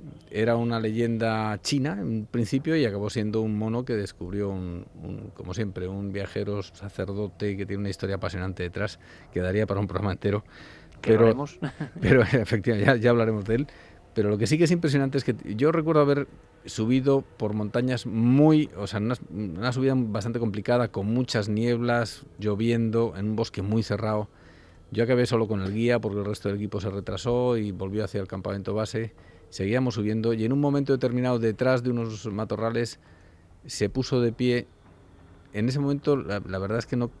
yo iba buscando un mono, dorado, sabía lo que era un mono dorado, y yo en ese momento podría haber jurado que era el Yeti o el, Espíritu Santo, porque la verdad es que lo que se levantó allí era un animal pues de un metro treinta más o menos, sobre dos patas, con un enorme pelaje de color dorado que le cubría con una cara humanoide, porque no tienen, estos monos tienen una nariz y unos rasgos muy particulares, y al abrir la boca en gesto de susto, en principio, tiene unos dientes del tamaño del dedo índice, unos colmillos, unos, unos realmente pavorosos colmillos, y en ese gesto tan humano, tan raro, y en mitad de esa bruma y de esa selva, cuando pegan ese grito y salen corriendo, en ese momento yo, eh, o sea, cualquiera habría afirmado que es cualquier tipo de animal. Es decir, que, que puede existir. Tú y yo hemos tenido la suerte de, oír a César Pérez de Tudela contar su encuentro con un yeti y ver el dibujo que te, yo recuerdo que te hice un dibujo que me lo enseñaste y que curiosamente además coincidía con los dibujos de Heuvelmans y con los dibujos de Tintín que se basan en Heuvelmans y con, todo, todo como una misma realidad que ve, que ve Sí, como que si, si los que finalmente ven ese, esa criatura, lo que fuere, eh, lo que acabe siendo esa criatura, eso que llamamos Yeti, como si todos, a la hora de encontrarse de verdad, los que de verdad te crees eh, o, crees que han podido ver algo, te dibujan lo mismo, esa cabeza cónica, esos rasgos así un poco encorvados pero muy humanos y a veces Fernando se lo recuerdas con una mirada triste, que ellos, el ser humano interpreta como triste, y es a lo que yo voy. Hay una especie como de psiquismo, como en todos los fenómenos, no es que yo me ponga del lado de que esto sea un fenómeno paranormal, pero sí que eh, dándome cuenta eh, con el tiempo de las características eh, que pivotan siempre sobre lo mismo, que puede ser la aparición, el extraterrestre, lo que queréis llamarle, el, el duende, el tiene alrededor el suceso para el espectador, para quien lo contempla, unas eh, implicaciones psíquicas muy fuertes que uno encuentra en el testimonio de quien, por ejemplo, se ha encontrado al almas. Hay algo, una impresión muy especial, que a veces difiere de quien se ha encontrado con una especie, por muy fuerte que sea, como si hubiese un contenido psíquico, quizá por la creencia, poderoso, como si uno aunque no conozca ni siquiera el término, un campesino del Altai, fuese consciente de que ha estado ante lo luminoso, que se le ha cruzado algo que no tiene mucho que ver con este mundo. Y por lo menos en muchos de los testimonios que hemos escuchado, eh, existe esa especie de pátina. Y es más, en el Altai, ya nos va a contar Juan Antonio, algunos de los que ven al almas le, le agregan este tipo de poderes, puede ser solo leyenda. Pero estos seres a veces parece que bajan, es decir, no están tampoco tan aislados, los han visto muchas personas. Vamos a hacer una cosa, compañeros. En dos fragmentos un testimonio vivo, un testimonio recogido por Juan Antonio Sanz y Pablo Villarrubia en el Altai. Porque con este testimonio tipo, todo el público se va a hacer una idea clara de qué siente. Atentos por favor a las expresiones. ¿Qué siente quien ha estado cerca de este fenómeno? Sea biológico o sea algo más allá de lo biológico. Escuchamos ni más ni menos que a Igor Karavtsev. Él A mimo прошел, так я видел, я сразу узнал. Dice que pasó a su lado y supo inmediatamente que era uno de ellos. Он не трогал никого. Él no tocó nada, no le, no le tocó, no le hizo nada. Но вы попробовали говорить с ним? Кого? Вы говорили с ним? Попробовал нет, говорить? Нет, no, no, no intentó hablar нет. con él. No, вы боялись, когда это видели? А когда он ушел, я это боялся. Dice que cuando se marchó se asustó No. muchísimo.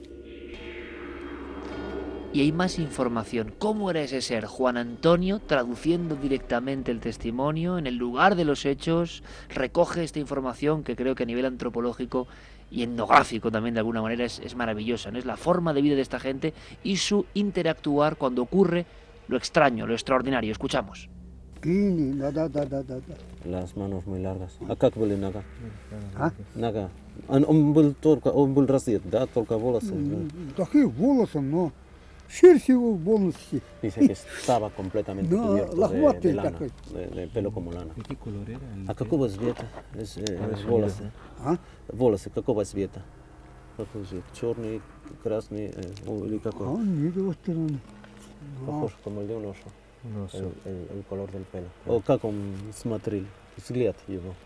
Ну, смотреть страшно его, конечно. Стра- Страшно, Dice конечно. tenía mucho miedo.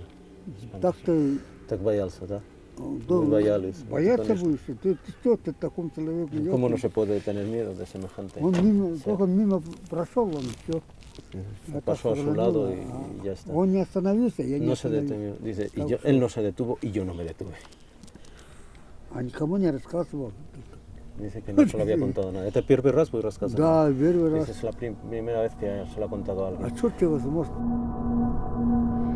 Juan Antonio, ese hombre era la primera vez que contaba su secreto y de qué forma lo contaba. Ninguno se detuvo, él no se detuvo. Y, por como sí. definía, espantoso, ¿no? Como encontrarse con algo Sí, porque además eh, eso no aparece ahí traducido. Yo le preguntaba que cuál era la mirada de, de este, de este ser y él me dijo de horror. Era espantoso. Y es muy curioso porque posiblemente porque nosotros éramos extranjeros, eh, porque él sentía mi acento al hablar el ruso, fue por lo que nos contó. Porque nos, relataba también nuestra buena amiga eh, que una una cosa que es común a todos los testimonios, a todos los testigos que han, que han visto, que han relatado un encuentro con un, con un es el, el miedo a que pueda suceder algo si tú cuentas tu encuentro. Eh, ella nos relataba que otra de las sensaciones que tienen las personas que han, que han podido estar en contacto con, con uno de estos seres es eh, un malestar físico muy muy fuerte, incluso antes de que ellos se den cuenta de que hay algo detrás de ellos o que está a su lado, como en el caso de, de nuestro amigo Karandashev. Eh, y entonces era como si supieran que hay algo que les puede amenazar, pero todavía no lo han visto. Y de ahí yo le preguntaba, intenté, la verdad es que intenté pillarle varias veces, eh, haciéndole preguntas un poco, eh, bueno, un poco comprometidas para ver si nos estaba mintiendo. No me parecía en absoluto, era un señor muy, muy normal, eh, de unos 70 y algo años. y yo le pregunté si era macho o hembra, y entonces él me contestaba, pero mirándome si yo estuviera loco, pero ¿cómo voy a saber? Yo salí corriendo en cuando me di cuenta de lo que era eso. Es muy curioso porque estos casos ocurren, siguen ocurriendo y también en esa región eh, ha habido denuncias. y ha habido investigaciones que han intentado llegar más allá, pero siempre de repente el freno, por lo menos oficial, es decir, no sabemos, no tenemos constancia de que se haya atrapado nunca a un almas, que una expedición haya tenido éxito. Lo que sí sabemos, y no es por ser abogado del diablo, pero sí en algunos casos, tanto eh, los nativos agregan capacidades espirituales o capacidades extrañas a estos seres como si fuesen también algo más allá de lo humano, ¿no? Juan Antonio. Efectivamente, pero sí, perdona que, que pudiera corregirte, porque sí hay relatos del ejército rojo, tanto durante la guerra civil, es decir... De haberlos atrapado. De haberlos atrapado, efectivamente, perdón, y de haberlos ejecutado después, de militares que dieron constancia de estos sucesos, no solo en la zona del Altai, sino también en Kemerovo, que está un poco más al norte, y en otras zonas de, Siberia e incluso en el Cáucaso. En el Cáucaso también se dio el caso durante la Segunda Guerra Mundial, eh, que habían rodeado una cueva donde se creía que había eh, gente, eh, bueno, que podrían ser espías y tal, y después descubrieron que era un ser de estos. El oficial al mando dio noticia de ello y como no le no le dieron ninguna eh, orden al respecto, simplemente lo dejó con sus hombres y acabaron matándolo. Mira, incluso en, eh, buceando en hemeroteca, en abril de 1979, el Sunday Telegraph publicaba, eh, en fin, una noticia con un titular tremendo. Decía, soldados se comen a un yeti. No estamos hablando de un tabloide, estamos hablando del Sunday Telegraph y remitía un suceso antiguo eh, de 1962, eh, descubierto en aquellas fechas del 79 por una revista china, en la que un grupo de militares de la región de Yunnan, cerca de los Himalayas, abatieron y se comieron a una de estas criaturas. Es decir, que hay varios eh, testimonios en esta línea un tanto extraña de captura de, estos homínidos colaterales en otros lugares. Es que yo creo que eso es, muy interesante, Iker, porque yo creo que le damos una importancia que la gente local no, no tiene eh, con estos animales. Es decir, que lo mismo que nos pasaba con el Moquelen B, como con tantos otros críptidos, la gente local es una pieza más de su mundo, y, y si interactúan y si le capturan y si se lo comen y si tienen eh, eh, buenos encuentros, malos encuentros. O sea, para ellos es una, es una pieza habitual y normal. Somos nosotros los que llegamos allí con una expectativa que no se nos cumple porque generalmente además llevamos el tiempo muy limitado y además somos terriblemente intrusivos en ese mundo por nuestra forma de hacer y de pensar.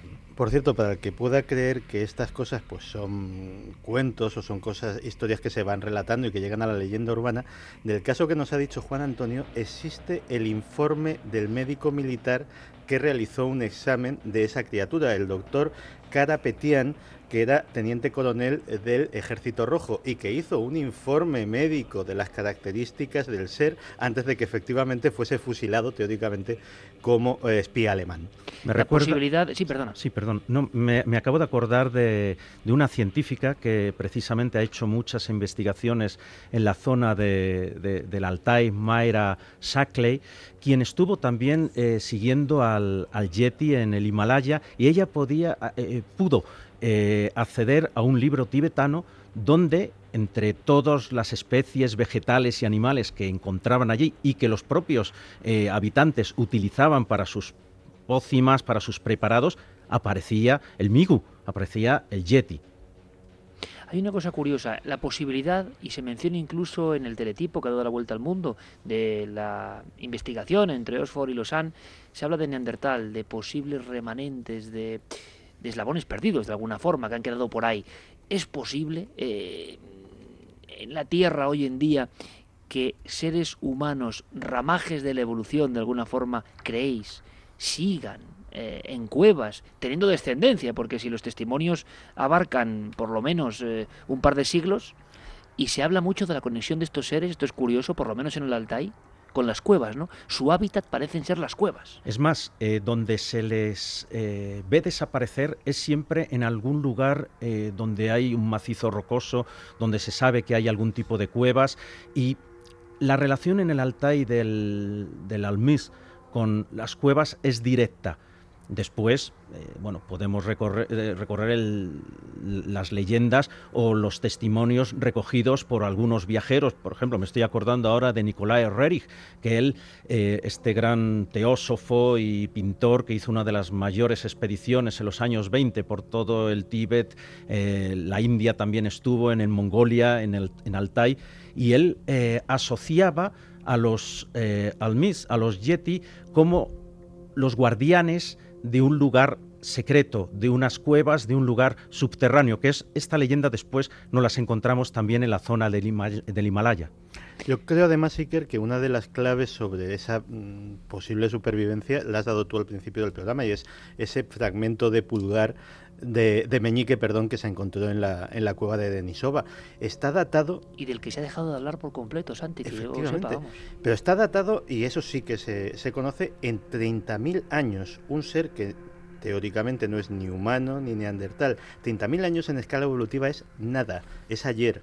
Es decir, si existía una tercera especie hace 30.000 años, pues vete tú a saber lo que existirá ahora. Te quiero decir, estamos eh, hablando en una escala evolutiva en que eso es eh, hace unas horas prácticamente. Hubo un rebrote cuando ocurrieron los hechos de Borónez. Esos hechos sin duda también ahora, interpretados desde el simbolismo claves en un momento en que se rescabrajaba el muro y llegaba mm, por parte de la agencia TAS la información a todo el mundo de lo extraordinario en va del país de los soviets, aparecía Javier y tenemos los recortes y es mítico totalmente ya en la historia de los fenómenos, aparecían quizá en el cajón desastre o en la parte trasera de ese, de ese largo tren de fenómenos extraños, en la última parte, un poco en disimulo, la presencia de nuevo del Yeti y el Almas. E incluso había casos, si no recuerdo mal, donde se relacionaban luminarias, fenómenos extraños con la aparición de estos seres, como si fuesen enviados de algo. Absolutamente correcto lo que dices. Efectivamente, en el verano de 1989, en las semanas anteriores a ese famoso incidente del 27 de septiembre de 1989 en un parque urbano de la ciudad de Borónez y que, en fin, dio la vuelta al mundo con aquel aterrizaje de un objeto y la aparición de dos humanoides que, en fin, aterrorizaron unos chiquillos que estaban allí jugando. Bueno, pues en, los, en las semanas anteriores eh, se mm, dieron todo tipo de sucesos extraños, en, sobre todo en la región de los Urales. Si hemos de hacer caso a las informaciones que daba la agencia TAS sistemáticamente en aquellas semanas, eh, lo que estaban apareciendo eran criaturas eh, de aspecto homínido. Algunas eh, de estas comunicaciones, de estos teletipos, las describían como criaturas de hasta 3 metros de envergadura, es decir, serían gigantes, realmente colosales, con la cabeza empotrada entre los hombros, que a veces aparecían en compañía de luces, otras veces sin esas luces, y que en esas comunicaciones de la agencia TAS, en fin, eran calificadas mm, con todo tipo de epítetos. Se hablaba de yetis, pero también se hablaba de extraterrestres, se hablaba de gigantes, se hablaba de todo tipo de criaturas eh, que ocuparon para pasmo de los comunicadores de Occidente en aquella época en la que todavía estaba en pie el muro de Berlín, pues ocuparon las redacciones y en las redacciones europeas, y tú lo recordarás bien, Iker también, eh, no sabían muy bien qué hacer con esas noticias. ¿no? Algunas eh, se dieron a imprenta, se publicaron en la prensa y finalmente aquello explotó, totalmente explosionó cuando eh, ocurrió la noticia de Borones del aterrizaje famoso. Fernando, como zoólogo y casi como, colofón, y casi en un flash, si es posible, da la impresión de que este fenómeno o ser biológico huye del hombre. Eh, rechaza al hombre, no quiere tener contacto con el hombre. Eh, y quizá por eso la forma de escurrirse casi de entre las manos a pesar de las expediciones científicas de todo tipo. Hoy hemos contado la última. ¿Tienes el sueño? ¿Ocurrirá? Eh, ¿Viviremos la noticia de atrapado uno de estos seres casi casi entre dos mundos? Yo espero, espero de verdad, profundamente que sí. Y además yo creo que no los vamos a capturar ni en una jaula, ni, gracias a Dios, ni, ni con el cadáver, ni nada por el estilo. Lo va a capturar un análisis científico del ADN de alguna muestra que ya se ha capturado y eso, eso nos demostrará que hay escondido en, las montañas, en los bosques, en las selvas de Borneo, en distintas partes del mundo todavía hay seres, incluso parientes cercanos nuestros, que están esperando a que les encontremos. Qué hermoso final, qué hermoso clip. Comenzábamos con el extraordinario trabajo de Javier Sierra localizando a los científicos protagonistas de ese teletipo que todo el mundo ha reproducido esa posibilidad, eh, la genética, el arma científica, lo más pequeño, para demostrar algo muy grande. Ojalá sea así, en ese sueño del zoólogo que sigue explorando. Y hemos tenido la fortuna de contar además con testimonios sobre el lugar de los hechos, en el terreno, en el mítico Altai. Imágenes que veremos en cuarto milenio, qué duda cabe. Es un placer hacer este programa con vosotros. Santi Javier, Juan Antonio, Fernando, de verdad, gracias por enseñarme cosas, gracias por abrir esta noche el expediente del Almas. Un abrazo muy fuerte. Un abrazo. Un abrazo.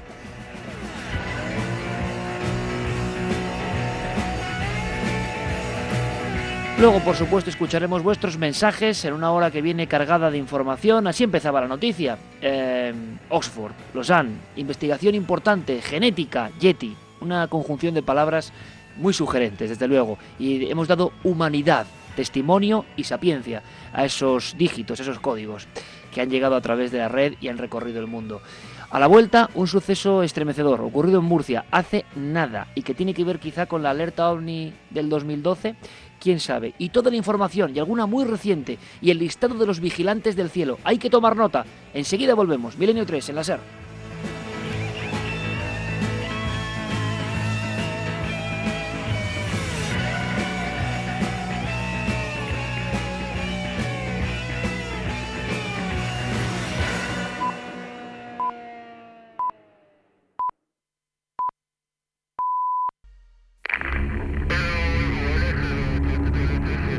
Existen diferentes categorías para este tipo de cosas.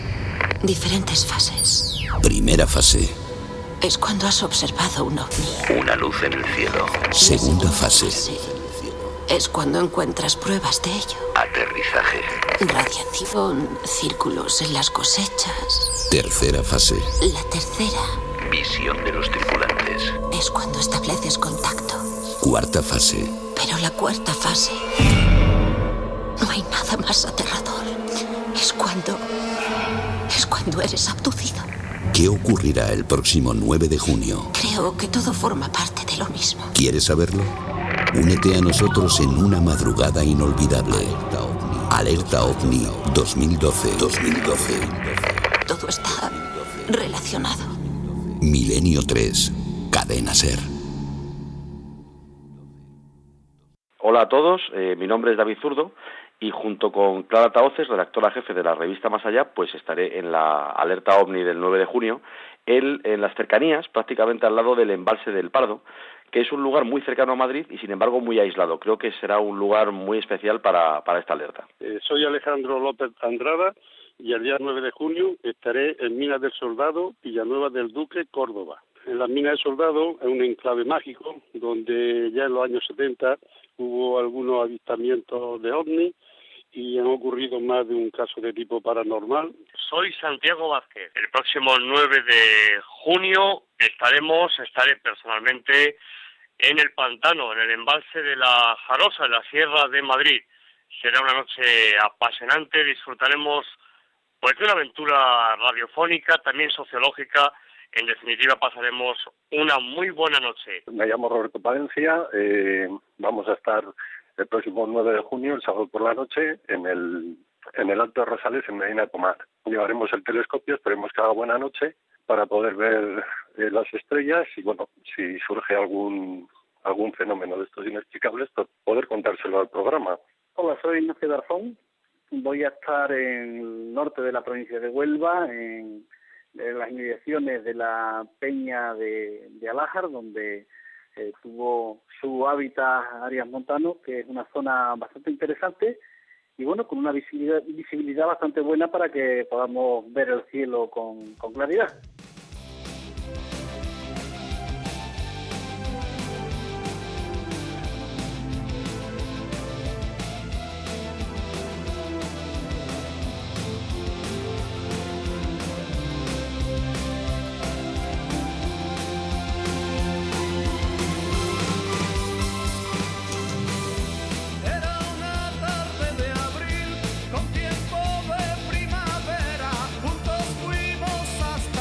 Los míticos Medina Zahara, para nosotros ya compañeros, compañeros del misterio, y que han sido una gente muy valiente. 33 años dándole al rock y recorriendo España, y con la gallardía con los bemoles de contar lo que les ha pasado a cuarto milenio y milenio 3. Nuestro homenaje, sois muy grandes, sois también parte de la música de este programa. Y a partir de ahora más que nunca, Medina Zara, necesito respirar.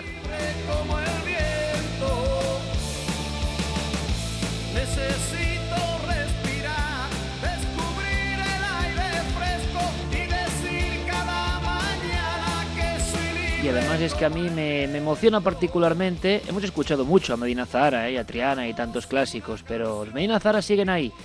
Y bueno, uno de sus componentes, varios de sus componentes, pero uno de ellos eh, nos contaba la semana pasada ese encuentro impresionante yendo ya hacia Zafra, provincia de Badajoz. Y que gente de su prestigio dentro de su mundillo, gente que no tiene que contar nada, eh, que le puede pasar factura en el mal sentido, porque hay mucho ignorante por ahí, ¿no? Al revés, que diga, oye, hemos visto esto, y como seguidores del programa, ahí lo contamos. Y puede ser importante por lo que está ocurriendo. Eso a mí hace mm, que me quite el sombrero, sinceramente, ante la gente de ley, gente de ley que todavía sigue, auténticos currantes del rock, auténtica gente buena, auténticos artistas. Medina Zara.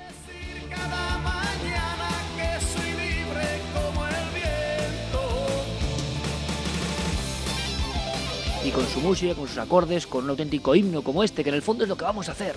¿Qué van a hacer los vigilantes del cielo? Pues respirar, ¿eh? porque necesitamos ser libres, necesitamos sentirnos libres como el viento esa noche del 9J, necesitamos romper ataduras, necesitamos quitarnos la mochila de tantas cosas pesadas, de tanta crisis y mirar a las estrellas, necesitamos respirar.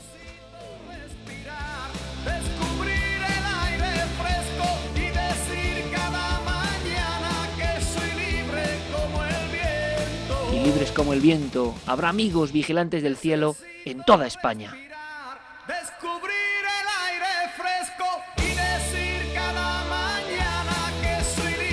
Hablando de Andalucía, en Almería, ya no solo los puntos donde haya corresponsales, repito, Vigilantes del cielo significa que una persona, 10, 20 o 100 va a estar eso, mirando a las estrellas, grupos que habéis hecho vosotros, grupos que recorren el mundo.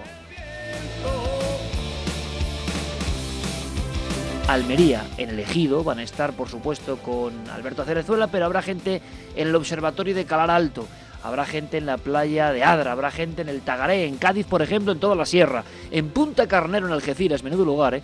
Lugar, por cierto, de la aparición de una de estas sombras increíbles, en Chiclana de la Frontera, en Sanlúcar de Barrameda, en el Coto de Doñana, en el Cabo de la Plata, en la playa de los Bateles, otro lugar mítico con Il de la Frontera, un encuentro en el año 89, en la playa de Rota, en Rota, en Camposoto, en fin, en un montón de sitios. En Córdoba, por ejemplo, para que notéis, tendréis amigos en Cabra, en el Parque Natural de la Sierra Subbética, en la Trasierra, en el Cerro de la Virgen de la Estrella, en Villar del Río, en el embalse de Sierra Bollera, en el Cercado del Cristo, en el Pedroche, en Córdoba, en Granada, en el Llano de la Perdiz, parece que se va a acumular muchísima gente, en el Mirador de Rubite, en toda Sierra Nevada hay puntos de gente observando el cielo, en la Fuente del Hervidero en la Zubia, en Cumbres Verdes también, en Huelva, por ejemplo, en Minas de Río Tinto, en el Portil, en la de Santa Brígida, en la Ermita de Santa Brígida, perdón, en Galaroza, en el Portil de Punta Umbría, hemos dicho, en la Sierra de la Cena, diferentes puntos importantes con mucha gente dispuesta a asombrarse con esos cielos.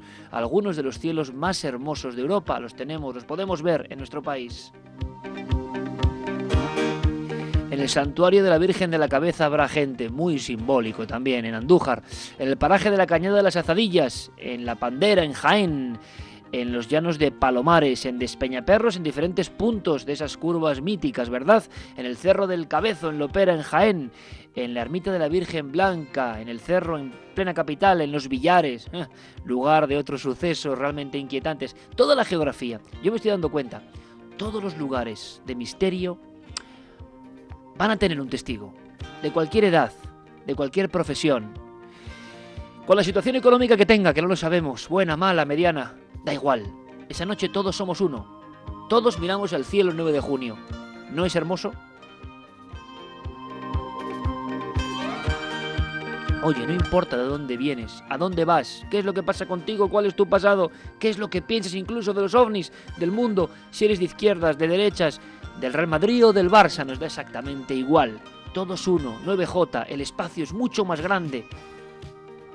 como para estar mirando nuestras diferencias. El espacio es hermoso, el espacio es misterio, y al espacio miramos, y quizá el espacio nos responda el sábado 9 de junio.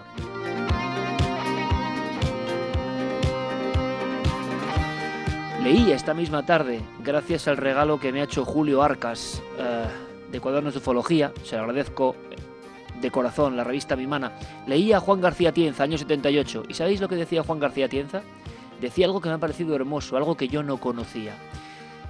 Desde tiempo remoto, y vais a ver por qué tiene mucho que ver con lo que estáis haciendo los vigilantes del cielo, lo que haréis esa noche. Desde tiempo remoto el hombre ha estado unido a una serie de lugares sin saber por qué. Desde tiempo remoto el ser humano ha buscado nudos de poder, nódulos energéticos, lugares donde se encuentra bien, en paz, o lugares donde trasciende. En fin, lugares especiales. Y decía Tienza, algo ocurre con los investigadores, por ejemplo, de los ovnis. Algo ocurre con gente como, como yo, con gente que es más importante, como vosotros. Los investigadores del tema ovni, sabiéndolo sin saber, caramba, están volviendo a los mismos lugares, están preguntándose por el misterio en los mismos lugares, están andando el camino de los viejos maestros hacia los mismos lugares, están con la libreta, la cámara y la mirada en el cielo en los mismos lugares. Y decía Tienza, ¿no será todo esto de los ovnis el mismo fenómeno iniciático, la misma raíz? ¿No nos llama exactamente lo mismo? Pues la gente público, vosotros, los queridos amigos de Milenio, parece que sí lo entienden y que sabiéndolo o sin saber, están esparciéndose buscando los lugares míticos. Algunos han elegido un sitio por su orografía, por el cielo, y no saben que allí, precisamente allí, en algún momento alguien se encontró con el misterio muy de cerca. ¿Y no es fantástico que esa iniciación del fenómeno ovni, esa conexión entre el fenómeno y lo sagrado, nos sigue impulsando en pleno siglo XXI? En Málaga habrá gente en el Torcal de Antequera, en Ronda, en todos los montes de Málaga, en Torre del Mar, en Benalmádena, en la playa del Peñón del Cuervo, en la Moroma, en Puerto del Viento. Eh, si digo algún nombre mal, eh, me tenéis que perdonar porque no conozco toda España, por desgracia, por desgracia, me gustaría a mí. En Sevilla habrá gente en Gerena, en Core del Río, en Montequinto, en Palomares del Río, en Gelves, en Aznalcóllar, en el Viso del Alcor, en todo el Aljarafe, en los Pinales de Aznalcázar. En Aragón habrá gente en Teruel, en el Cerro de Santa Bárbara, en toda la capital, en Zaragoza igual, y también en Los Monegros, en Asturias Habrá personas en el Pico Jano, en el ni más ni menos, en el Cabo de Peñas, en Monteaguro, en Muros, en toda la zona del Nalón, en la Sierra del Áramo. En Cantabria habrá personas, aparte de los puntos oficiales, en este caso el Ocobo del Soplao con Diego Marañón, habrá personas bueno, pues en todas partes, en todos los pueblos, destacamos Casares, Ucieda, Otañes, toda la zona de Liérganes, Pámanes, gente mirando al cielo, dejando su quehacer cotidiano para simplemente mirar al cielo con un móvil, escuchando la radio y dispuesto a ser corresponsal. Cada uno de ellos, yo Presumo que puede haber decenas de miles de personas en España mirando al cielo, ya no solo escuchando la radio, sino mirando al cielo, y seguramente cientos de miles de personas, quién sabe si millones, en todo el planeta el 9 de junio.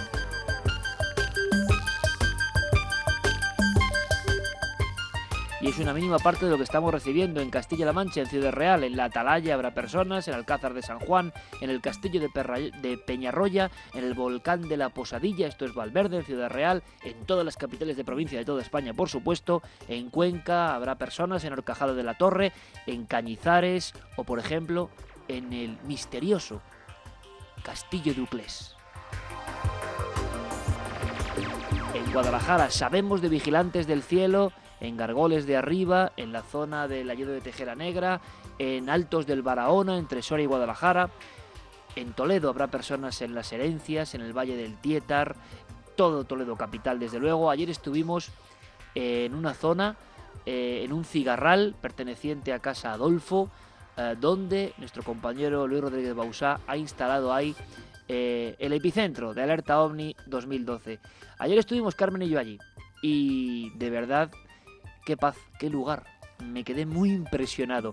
Eh, he leído mucho a Gregorio Marañón y Gregorio Marañón hablaba de la paz de los cigarrales, observando a Toledo en esa quietud de siglos. Bueno, pues sentí lo mismo. Qué fortuna los que vayáis a Toledo, de verdad. Monte de las Cruces, en Toledo, que no sé cuál es exactamente, también habrá personas. Montes de toda España, en Ávila, en diferentes pueblos eh, y en la capital. En Burgos, también en la capital y en la Sierra de la Demanda, diferentes puntos.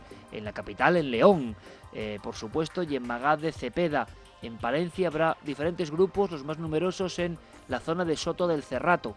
Salamanca capital y mucha actividad en Peña de Francia, como es lógico, zona ovni, y en las Batuecas, zona ovni. Yo me pregunto, ¿lo han elegido porque lo sabían o lo han elegido inconscientemente? Y eso todavía es más misterio. La ermita de Ontanares en Segovia, en la zona de Riaza, habrá gente. También en el pico de Urbión, en Soria, uno de los elementos míticos de la España mágica. En Valladolid, en Montalegre de Campos y, e incluso en, cerca del repetidor de la cadena SER en Valladolid, en pleno Valle del Esgueva. En Zamora, en la Sierra de la Culebra, lugar del lobo mítico, habrá personas y también cerca del lago de Sanabria. Y así por toda España, lo que es Cataluña, Madrid, eh, Ceuta y Melilla, eh, toda la comunidad valenciana, Galicia, Extremadura, País Vasco, lo daremos la semana que viene porque es imposible. Eh, así que la semana que viene, más lápiz y papel. De todas formas, Guillermo León en ikerjiménez.com ikerjiménez.com, Guillermo León llevando todo el dossier. Ahí vais a tener no solo la lista de los corresponsales, de los lugares donde va a haber un corresponsal de la cadena SER, uno de nuestros compañeros, sino de dónde habrá vigilantes del cielo. Que tengáis un mapa completo para saber dónde habrá en vuestra provincia cercano a vosotros un grupo de vigilantes del cielo. Ojalá haya muchas amistades y de verdad eh, se forjen nuevas ganas de investigar, eso es lo que motiva toda esta operación de alerta ovni. Y haya muchos niños, claro que sí, ¿por qué no? Aunque estemos esta tarde, muchos niños en esta alerta del 9J. Posiblemente ampliemos el horario, posiblemente ampliemos el horario. Solo os puedo decir que tenemos ya luz verde por parte de la cadena SER para si ocurre algo, ampliar horario. O sea que puede ser una larga noche. ¿Queréis compartirla con nosotros? Cuentan que, por ejemplo, Ángel Briongos y la gente del Observatorio de Aragón han hecho muy buenas migas y en Calatorao tendremos uno de los telescopios más potentes del mundo buscando cosas. Eh, y, por supuesto, Almadén de la Plata, Sevilla, importantísimo. Miguel Gilarte, el Observatorio de Almadén de la Plata y el Observatorio Castillo de Borovia, en las faldas del Moncayo. Dos observatorios que serán asesores, pero ojo, me dicen eh, los compañeros de ambos lugares, Almadén de la Plata y Borovia, que podéis asistir, podéis acudir para seguir la alerta ovni con ellos, tanto Miguel Gilarte en Almadén de la Plata como eh, Alberto Jiménez en Borovia, Soria. ¿Han ocurrido cosas? ¿Han pasado cosas? Sí, las vamos a contar rápidamente porque luego tenemos Zapín. Sigue habiendo casos. En Valladolid, Ángel del Pozo nos informa. Atención, atención, como diría Les. En Valladolid, luz roja observada esta semana de gran tamaño, potente y diferentes testigos se lo han mm, confirmado y veremos si podemos hablar con ellos, porque es uno de los últimos casos. Sobre Madrid, la semana pasada, también varias personas, incluso sobre diferentes barreras de la capital, observaban la presencia de objetos extraños. Nos preguntan muchas personas por eh, las invitaciones. Pues bien, no hay muchas plazas para el tema de Valladolid, tengo que decirlo abiertamente. Eh, es la cúpula del milenio, pleno corazón de Valladolid, junto al Pisuerga. Aunque os voy a decir una cosa muy importante, aquí la clave de esta noche del 9J es todos, unidos, todo el planeta, no estar precisamente en Valladolid. Valladolid será, claro que sí, epicentro del centro de datos. Quien vaya allí va a vernos trabajar. Eh, pero realmente el trabajo lo hacemos entre todos a nivel planetario. Dicho esto, habrá unas 1.200 plazas y si queréis más información, los compañeros de Ser Valladolid son quienes, como siempre ocurre con Milenio, quienes distribuyen las invitaciones gratuitas. Ser Valladolid. Con esto queda dicho, queda dado el boletín, el parte casi, de esa alerta OVNI 2012. Siguen los casos, claro que sí. Carlos Largo trae la última información. No el calero compañero, cambiamos de música, lo hacemos escuchando a más compañeros, a más corresponsales y nos metemos después, aunque sea para contaros en un flash, en un titular, algo que pasaba en Murcia el 16 de mayo y que es espantoso, sinceramente, y que quizá tenga que ver con los fenómenos de la sombra o los fenómenos relacionados a los ovnis, quién sabe. Acaba de pasar y tenéis, es nuestro compromiso, que escuchar a la persona que lo ha sufrido. 16 de mayo, en su propia casa. Pero eso viene ahora. Ahora escuchamos a más compañeros. Soy Semafont, desde Baleares, tenemos previsto estar en el Mirador de Naforerada, entre Sóller y Vaidemosa, en el municipio mallorquín de Dellá, puesto que es una de las zonas donde más avistamientos supuestamente se han visto en, nuestras islas. Soy Pablo Torres, eh, la noche del 9 de junio pues estaré con, Francisco Minaya en el Cerro de los Ángeles de Madrid. Eh, es un lugar que, hemos elegido porque es el centro geográfico de España, un punto caliente de avistamientos de, de ovnis Hola, un saludo a todos los milenarios, soy Carlos Ollés y el próximo día 9J estaremos en el pantano de la Loteta, una zona muy emblemática y especial, hasta muy cerca de la zona del Moncayo, un lugar mágico donde los haya. Pues soy Pepe Ortiz, soy corresponsal de la zona de Morón de la frontera utrera y estaré, nuestro punto de observación va a estar en el envase Torre del Águila, que está situado a unos 4 kilómetros de Palmar de Troya y a unos 15 kilómetros de Utrera, por ser de los llamados calientes en términos ufológicos. Se ha dado mucha fenomenología ovni.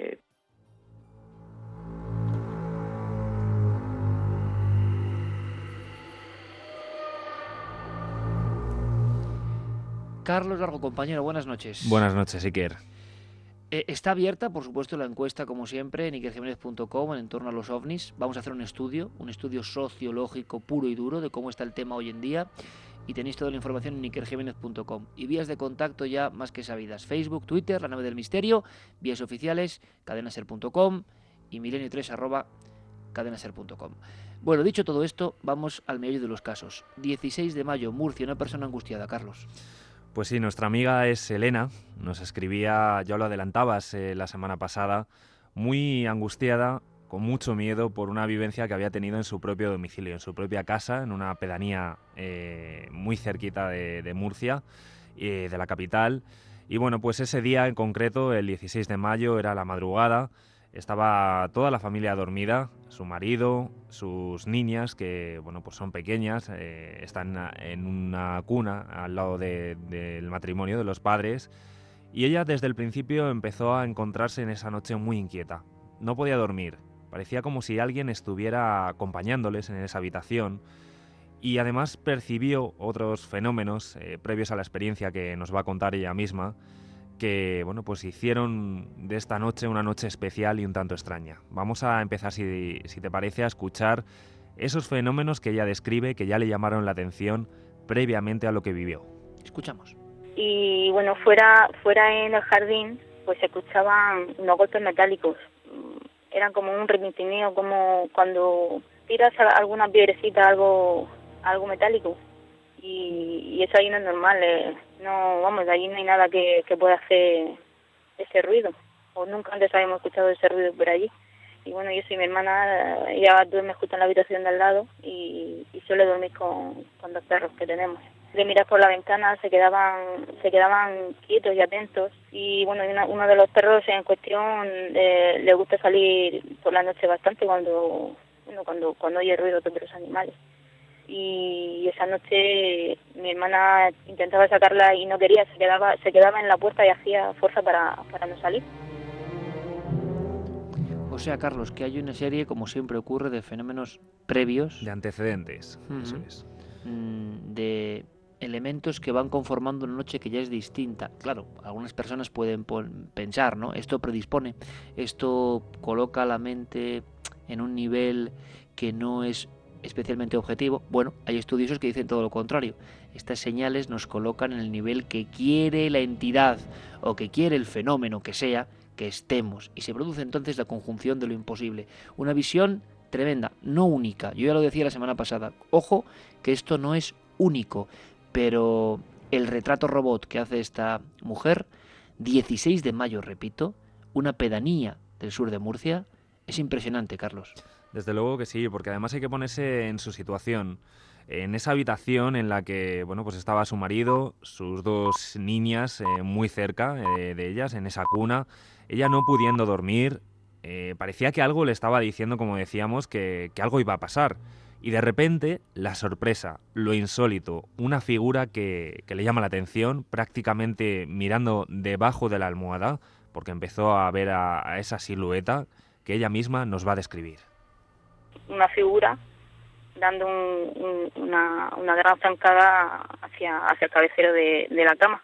primero era una figura que no era normal, no era humana, parecía como que estaba encorvada porque eh, ese lado de, de, la, de la habitación, la altura máxima que tiene es de 1,90.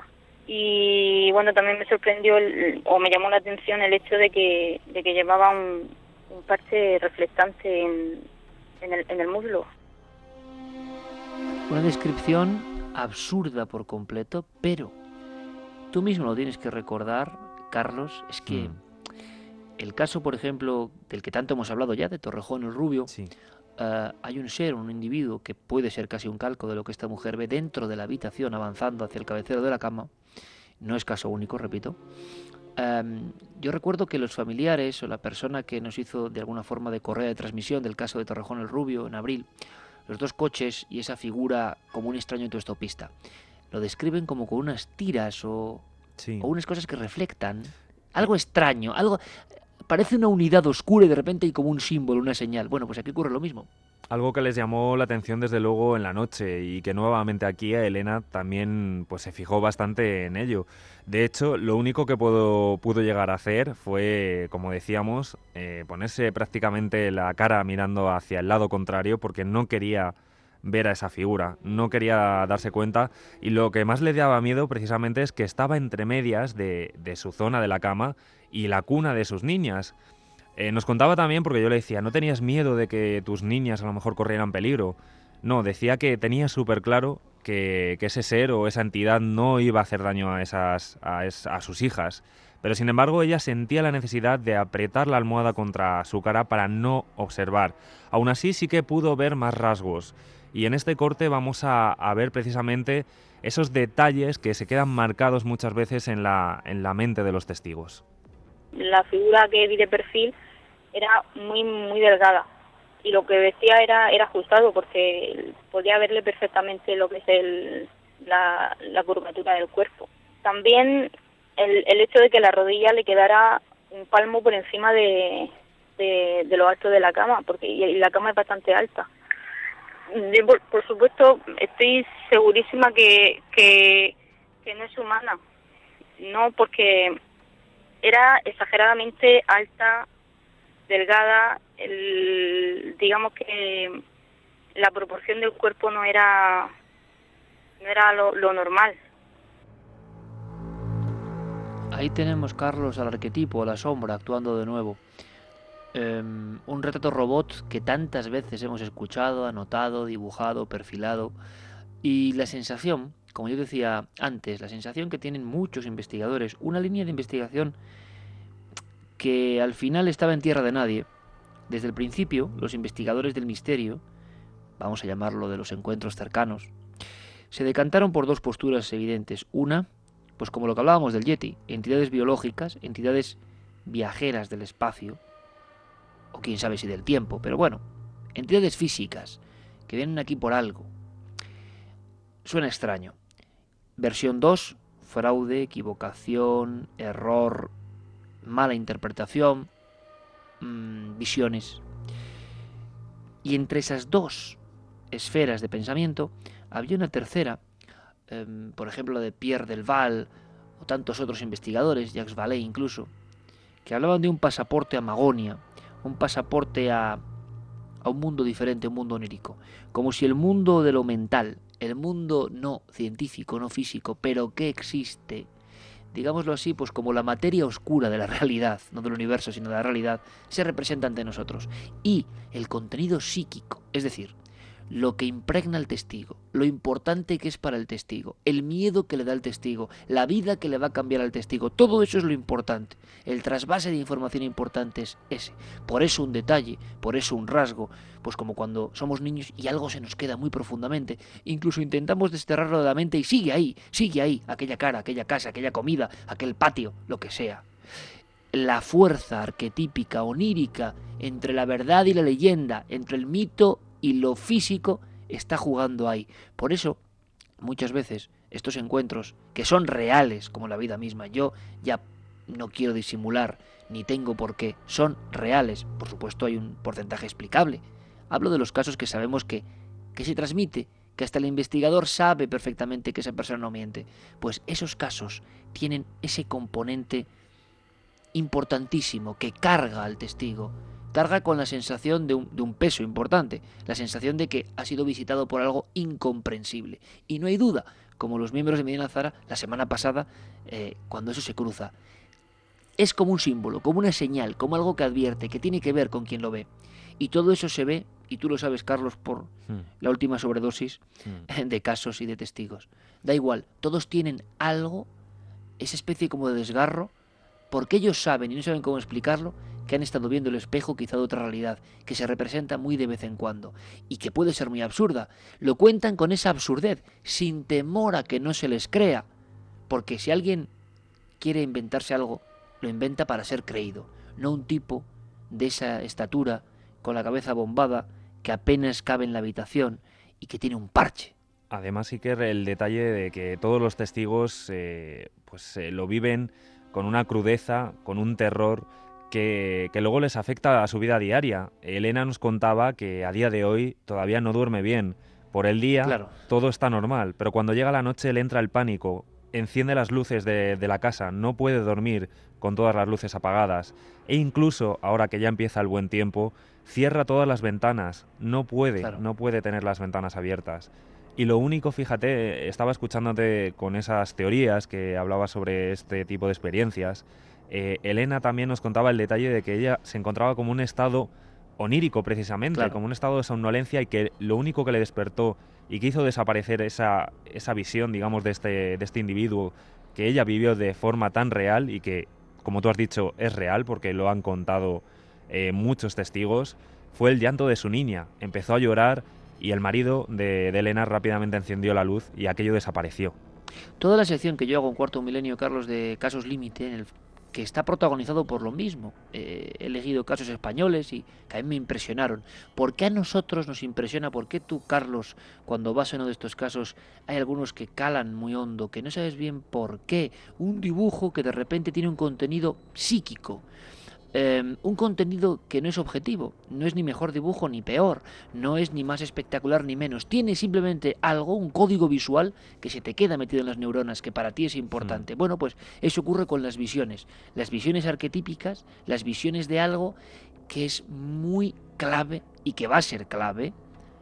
Lo importante es la reinterpretación para el testigo. Cosas absurdas. Por eso gente mm, totalmente lógica, te cuenta cosas completamente ilógicas, sin ningún temor.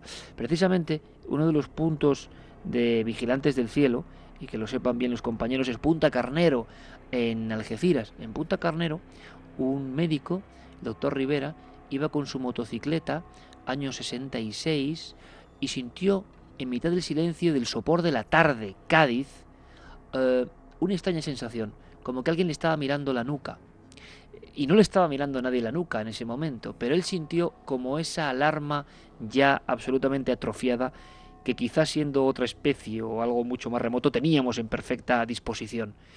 Es un estado de alerta, como contaba esta mujer en Murcia. Se giró y al otro lado enfrente había un ser, un ser de baja estatura, un ser embutido en un traje negro o en una piel negruzca, estaba de perfil, tenía el cráneo bombado, una, un mentón eh, muy visible, una cara que parecía entre de anciano y, de alguien que sufría. Y lentamente, analizar el absurdo, fue pasando el pequeño camino del faro de Punta Carnero. Soledad absoluta. En todo ese momento parece que el tiempo y el espacio no tienen sentido, y aquellos segundos son horas para el testigo. Sin embargo, el testigo deja la moto y sale corriendo detrás del ser que se ha ido adentrando en el bosque dando una especie de saltos. Es algo tan incomprensible que de pronto el testigo, el doctor, ni más ni menos ginecólogo Rivera, eh, se da cuenta de repente de que está despertando de una especie de sueño, de sopor, pero aquel ser se está alejando, es real, le ha metido en su mundo por unos instantes. Y es entonces, Carlos, cuando llega el miedo. Muchas veces el testigo vive como con una especie de hipnosis, ese cruce con otra realidad, y es luego cuando llega el miedo, cuando ha sido testigo de algo que sabe que ha estado cerca de él, de su familia, de su entorno. En fin, seguiremos investigando. Es el último caso, Carlos, 16 de mayo, ¿no? En Murcia. Sí, 16 de mayo, el último, el último que hemos recibido. Pues queremos seguir recibiendo casos, queremos valientes como los compañeros, como Charlie Rivera, Carlos Rivera de Medina Zahara, eh, queremos gente que no tiene miedo a contarnos que a veces la realidad se deforma. Quizá dentro de mil años, si existe el mundo, los científicos de ese tiempo sabrán, nos enseñen que el espacio se pliega, yo que sé, que las dimensiones entran en la nuestra y que de vez en cuando vemos algo. Pero es algo, y a mí es lo que me interesa, que no se olvida. Quien lo vive sabe que es su verdad. Le da igual que el científico le diga que no se puede tocar. Él lo ha visto y su vida ya no es igual. Y eso nos debe interesar. Ese fenómeno que cambia las vidas nos debe interesar y por eso lo perseguimos. Vámonos ahora con el zapping. Vámonos con el zapping que hay mucha información.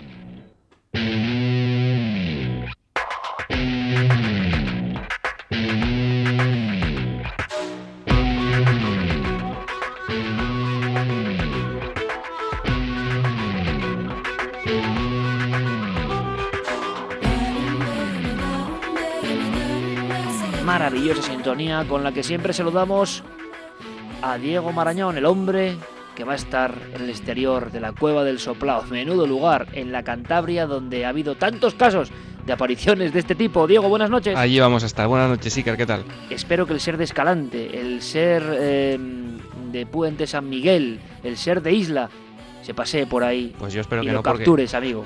Espero que no, porque entonces no vas a tener corresponsal. Yo he hecho a correr.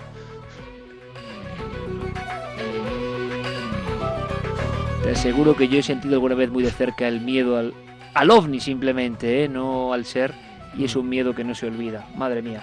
Vamos a ir viajando por el mundo, Diego. un programa que tú sé que le tienes muchas ganas porque, porque es un programa que está causando un enorme impacto y que íbamos a comentar, no nos dio tiempo. Em, cuéntanos, empezó el 13 de mayo del 2011, 13 de mayo, Fátima, y, y es un programa que, que se mete a fondo en experiencias un poco al límite, ¿no? Sí, eh, vamos a hablar de un programa que está causando bastante sensación en la televisión holandesa. el programa se llama Nacht Wakers y eh, pues se emitió, como dices, empezó a emitirse hace un año, está en su primera temporada, a punto de terminar. Se emite debido a que el horario eh, es, más adecuado por las temáticas que trata. Si los niños no lo pueden ver, se emite a las once y media en RTV Ust. Y se trata básicamente. en Holanda es como 3 de la mañana prácticamente. ¿no? Sí, sí, sí, sí, sí, porque además realmente da bastante miedo o aprensión, ¿no? Lo que se puede ver. Escuchemos la eh, sintonía un poco. Venga. A ver, Noel, pon la sintonía. Es un poco así como de conspiración. Yo, yo le diría a Noel, esto es conspiración, medio, medio inquietante, crimen. Mm. ¿Qué pasa con este programa? Pues mira, lo que se trata es básicamente un equipo de, eh, profesionales. Ellos se definen como un equipo de profesionales que buscan la verdad en lugares supuestamente encantados. Tenemos periodistas, tenemos mediums eh, y tenemos al director y al, digamos, al líder de todo el equipo que es Denis de Boer, que es quien, eh, quien se encarga de desplazar a todo ese equipo a lugares como una vieja granja, como gimnasios, castillos, iglesias, lugares en definitiva que la audiencia les dice que están encantados o que algo está ocurriendo. O sea, la audiencia informa de lugares donde pasan cosas y ellos van allí. Sí, ¿te acuerdas de cuando hicimos el primer zapping? Había un, programa en Pakistán que sí, y era básicamente eh, lo mismo, ¿no? Era la audiencia quien se encarga de alimentar ese feedback, ¿no? Entre ellos y, bueno, el equipo del programa se desplaza a ver qué está ocurriendo. Uno de los capítulos más inquietantes, Iker, de, de Wakers fue el que protagonizó Johan Blemix, un ciudadano que tenía fíjate, tanto miedo de dormir en, en, la casa en la que habitaba con su mujer que él por las noches, en vez de dormir en esa casa, se iba a la caravana que tenía aparcada en el jardín y dormía allí. Eh, intentaron vender la casa, no se pudo por determinados problemas con la administración tributaria y lo que este equipo supuestamente descubrió es que había una niña enterrada en el sótano, una niña eh, que se identificó ella misma como Astrid. Si quieres, podemos escuchar un fragmento de ese programa en el que están revisando una grabación de una cámara de seguridad y descubren que una puerta se desplaza sola. La verdad es que no era, no parece una corriente aérea porque el movimiento cuando lo ves el vídeo es bastante considerable y, bueno, todo esto se acompaña con la música de tensión propia de este tipo de cosas. Hay que saber, vamos a ver. Nou, kijk maar eens even goed naar deze beelden, jongens. Hier zie je de deuren. Ja. zijn, uh, de camera staat dus gericht op zaal 5 en zaal 3. De deuren staan open en dit zijn de deuren naar het balkon van zaal 3.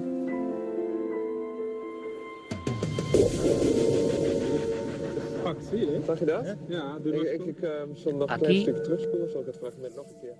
Diego, aquí lo, aquí lo, han visto, ¿no? Aquí lo han visto, ¿no? Estaban revisando en un monitor, en un pequeño DVD portátil, lo que había grabado durante esa noche en el sótano. Y, bueno, esa puerta se cerró aparentemente sola, sí. Hay momentos en que incluso llegan a percibir, a ver algo. Sí, sí, sí. Y tenemos un fragmento en el que, el que uno de, de los miembros del equipo se dirige al director, a Denis de Boer, y le dice que ha sido testigo de algo que él no puede explicar.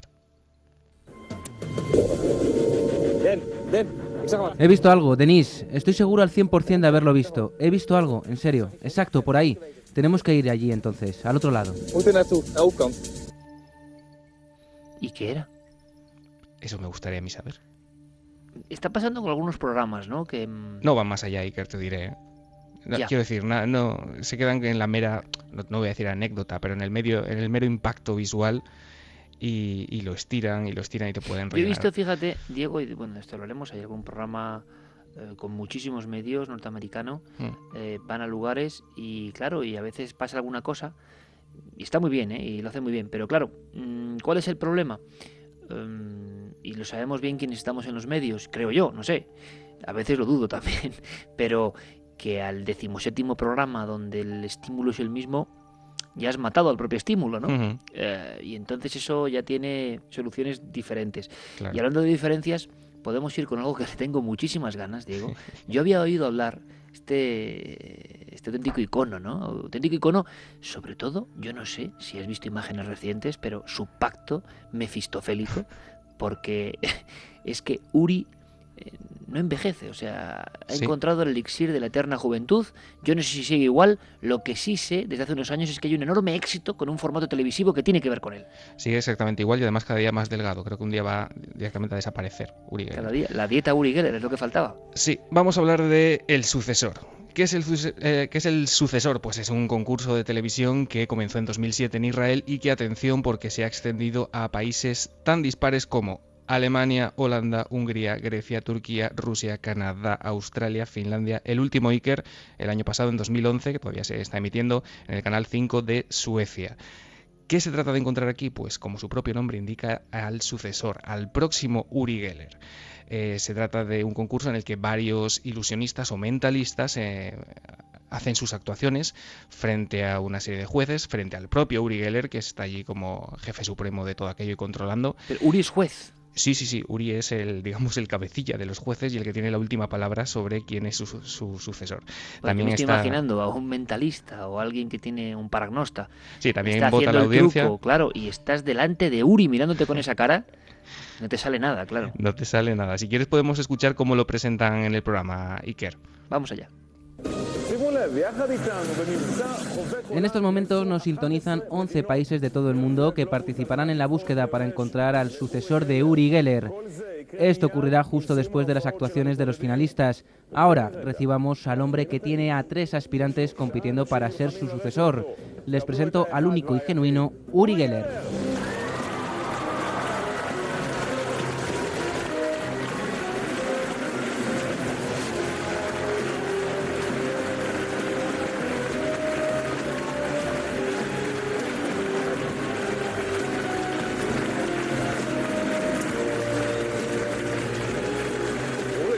Uri, gracias.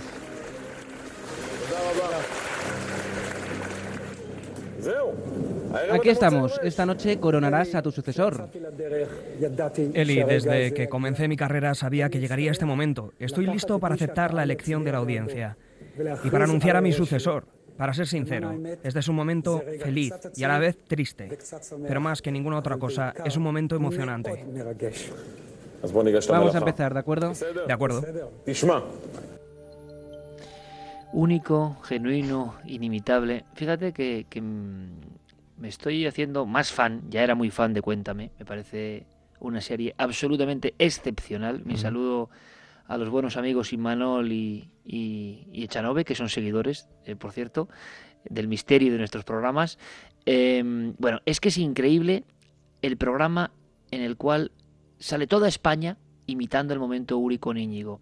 Uno se da cuenta de que si se hace la historia de la televisión en España, de elegir una de las imágenes, entre las cinco imágenes, hmm. está sin duda Uri y ese momento. Pero es que lo increíble, Diego, y a eso vamos, es que han pasado prácticamente 40 años.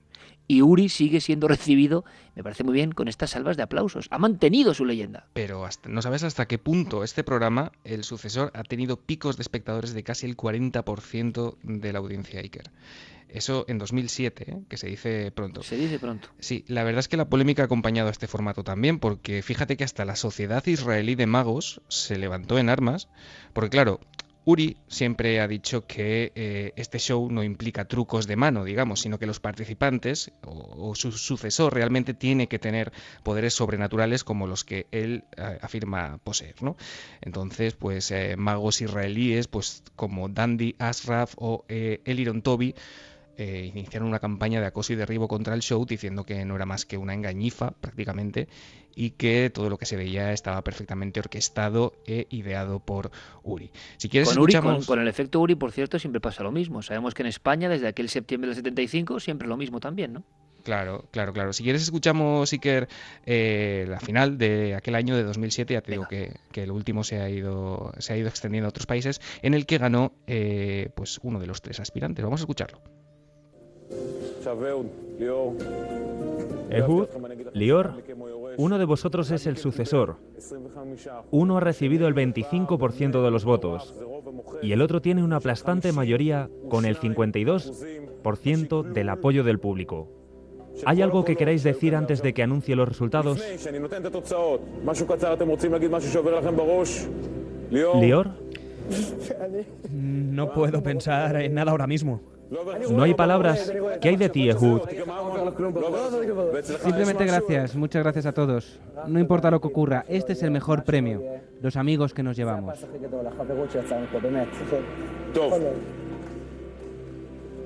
Vamos allá.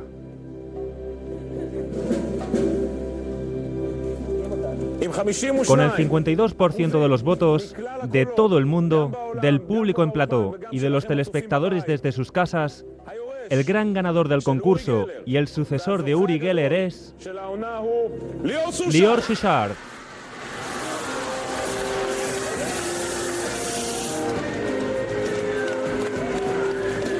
Momento impresionante, Diego, momento final de Gran Hermano, pero con paragnostas. Eh, ¿Y qué hacía Uri en ese momento, no? cuando veía que ante sus pues pupilas eh, estaba el sucesor?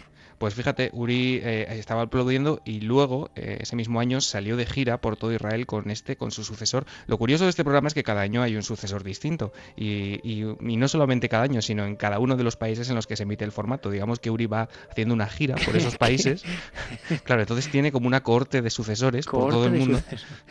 pero, pero vamos a ver, pero, pero y, y como ocurre en otros realities, eh, ¿Hay peleas entre sucesores también? ¿Peleas mentales o físicas? Bueno, eh, sí, sí, eh, sobre todo en el formato que se adaptó luego en Estados Unidos en la NBC, que se llamó Fenómeno, que era una especie de spin-off de este concurso, se ha llegado a enfrentar de forma cruenta, casi te diría, tuvieron que irse a publicidad, yo lo he visto, algún, algún aspirante a ser el sucesor de Uri Geller con Chris llegó Angel. A ser llegó a ser un momento tinaja, como el famoso momento de, de la tinaja de Ricard Bru y... Y se enfrentó el aspirante con Chris Angel, que es, digamos, el ayudante, un famosísimo mago estadounidense, que es eh, pues el, enlace con, la audiencia de Estados Unidos, ¿no?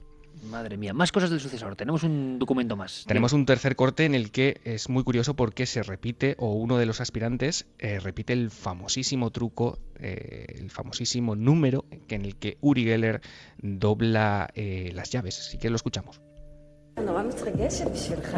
¿Sabéis cómo voy a comenzar mi actuación? ¿Cómo? Con una llave. Antes del show les pedimos a algunas personas que trajesen llaves. Levanten sus manos. ¿Alguien ha traído una llave? ¿Quién tiene su llave? Me disculpo de antemano por lo que va a ocurrir a sus llaves. Aquí están las llaves. Vamos a hacer algo realmente especial. Coge una llave y sujétala entre dos dedos. Así, con la otra mano también. Excelente, Margol. Por favor, tú también. Excelente. Ahora las dos. Cerrar vuestros ojos y concentraros. Por favor, ejercer presión sobre la llave como si quisierais doblarla, pero ya os aviso de que no podrás. Inténtalo. Inténtalo, Margol. Tú no hagas fuerza. ¿Cierro los ojos? Sí, ciérralos. Margol, tú no ejerzas presión, solo sujétala. ¿Y yo cierro los ojos? Tú puedes mantenerlos abiertos. Concéntrate. ¿Sientes algo extraño? ¿Frío? ¿Calor? Siento que se está doblando. ¿Tú estás ejerciendo presión? Sí. Pero tú no, ¿verdad? No. ¿Qué sientes? Siento que se dobla. Se está doblando. ¿Y tú juras que no estás ejerciendo presión? Juro por mi madre que no. Y tú sí. Excelente. Mira tu llave. ¿Qué le está pasando? Se está doblando. No ejerces presión y tú sí. No me grites. Solo quiero estar seguro. Supongo que la tuya no se ha doblado. Mírala. Puedes abrir los ojos ya.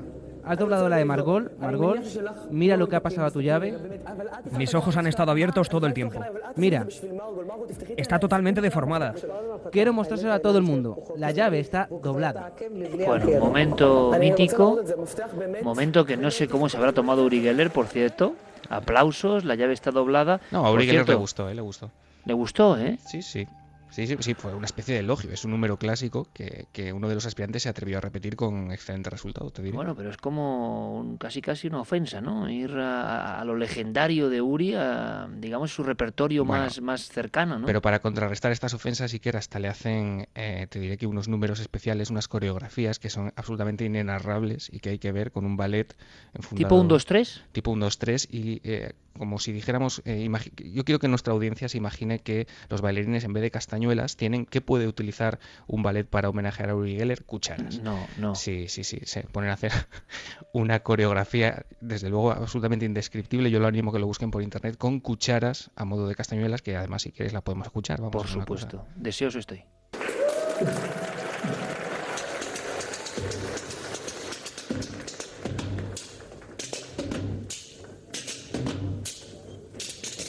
Ahí tienes las cucharas, sí que. Esta especie de rumba delirante con cucharas. Es una rumba eh, israelí. rumba israelí con cucharas. Mira que he escuchado cosas raras, ¿eh? Yo creo que el zapping nos va a dar muchas sorpresas. ¿Y Uri, Uri ¿qué, qué hacía cuando estaban los bailarines de las cucharas? Pero él disfruta. Él, es... él, disfruta, es un tío grande, es un sí. tío grande. Sí, sí, él se siente el, el, centro de todas las miradas, ¿no? Porque todo el mundo, desde luego, está, está haciendo lo que tú estás preguntando ahora qué, y qué piensa claro, de todo esto. Hay que decir una cosa, ¿eh? Está encantado. Él, él, está encantado.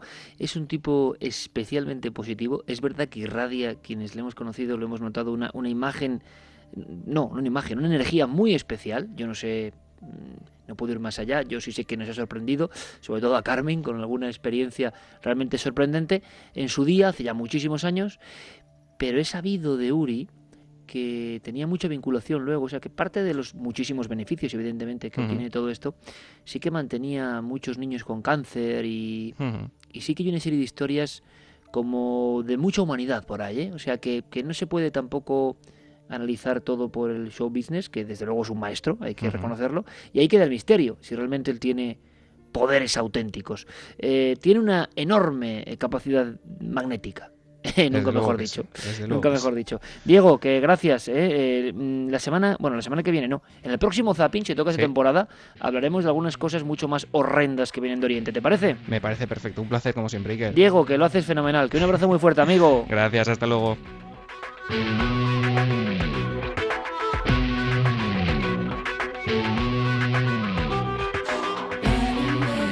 Y también tengo que decirlo, lo hace fenomenal Fermín Agustí con nuestros compañeros de informativos. De verdad que ese momento del espectáculo le, le va, le va a Fermín el tema de, del reality, ¿eh? O sea, estaba metidísimo traduciendo eh, el contenido de esa especie de delirio israelí.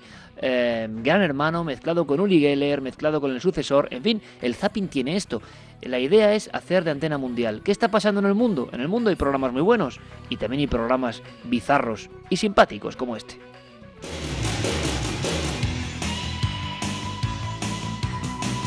Como el sucesor, con Uri Geller, ni más ni menos. Bueno, nosotros ya plegamos velas de esta nave del misterio, capaz de transformarse en navío con dracar o en cápsula sideral, y seguimos emocionados con 9 de junio. Recordarlo, es la gran cita, 9 de junio, en toda España, en todo el mundo. Daremos más datos la próxima semana, por supuesto, los últimos datos ya, antes de que vayamos a Valladolid y que todos estemos interconectados. Mañana, cosas, creo, muy interesantes, hechas con mucho cariño en cuarto milenio. Gracias por después de siete años la confianza que nos dais. Estamos ya al final de la temporada y es un honor.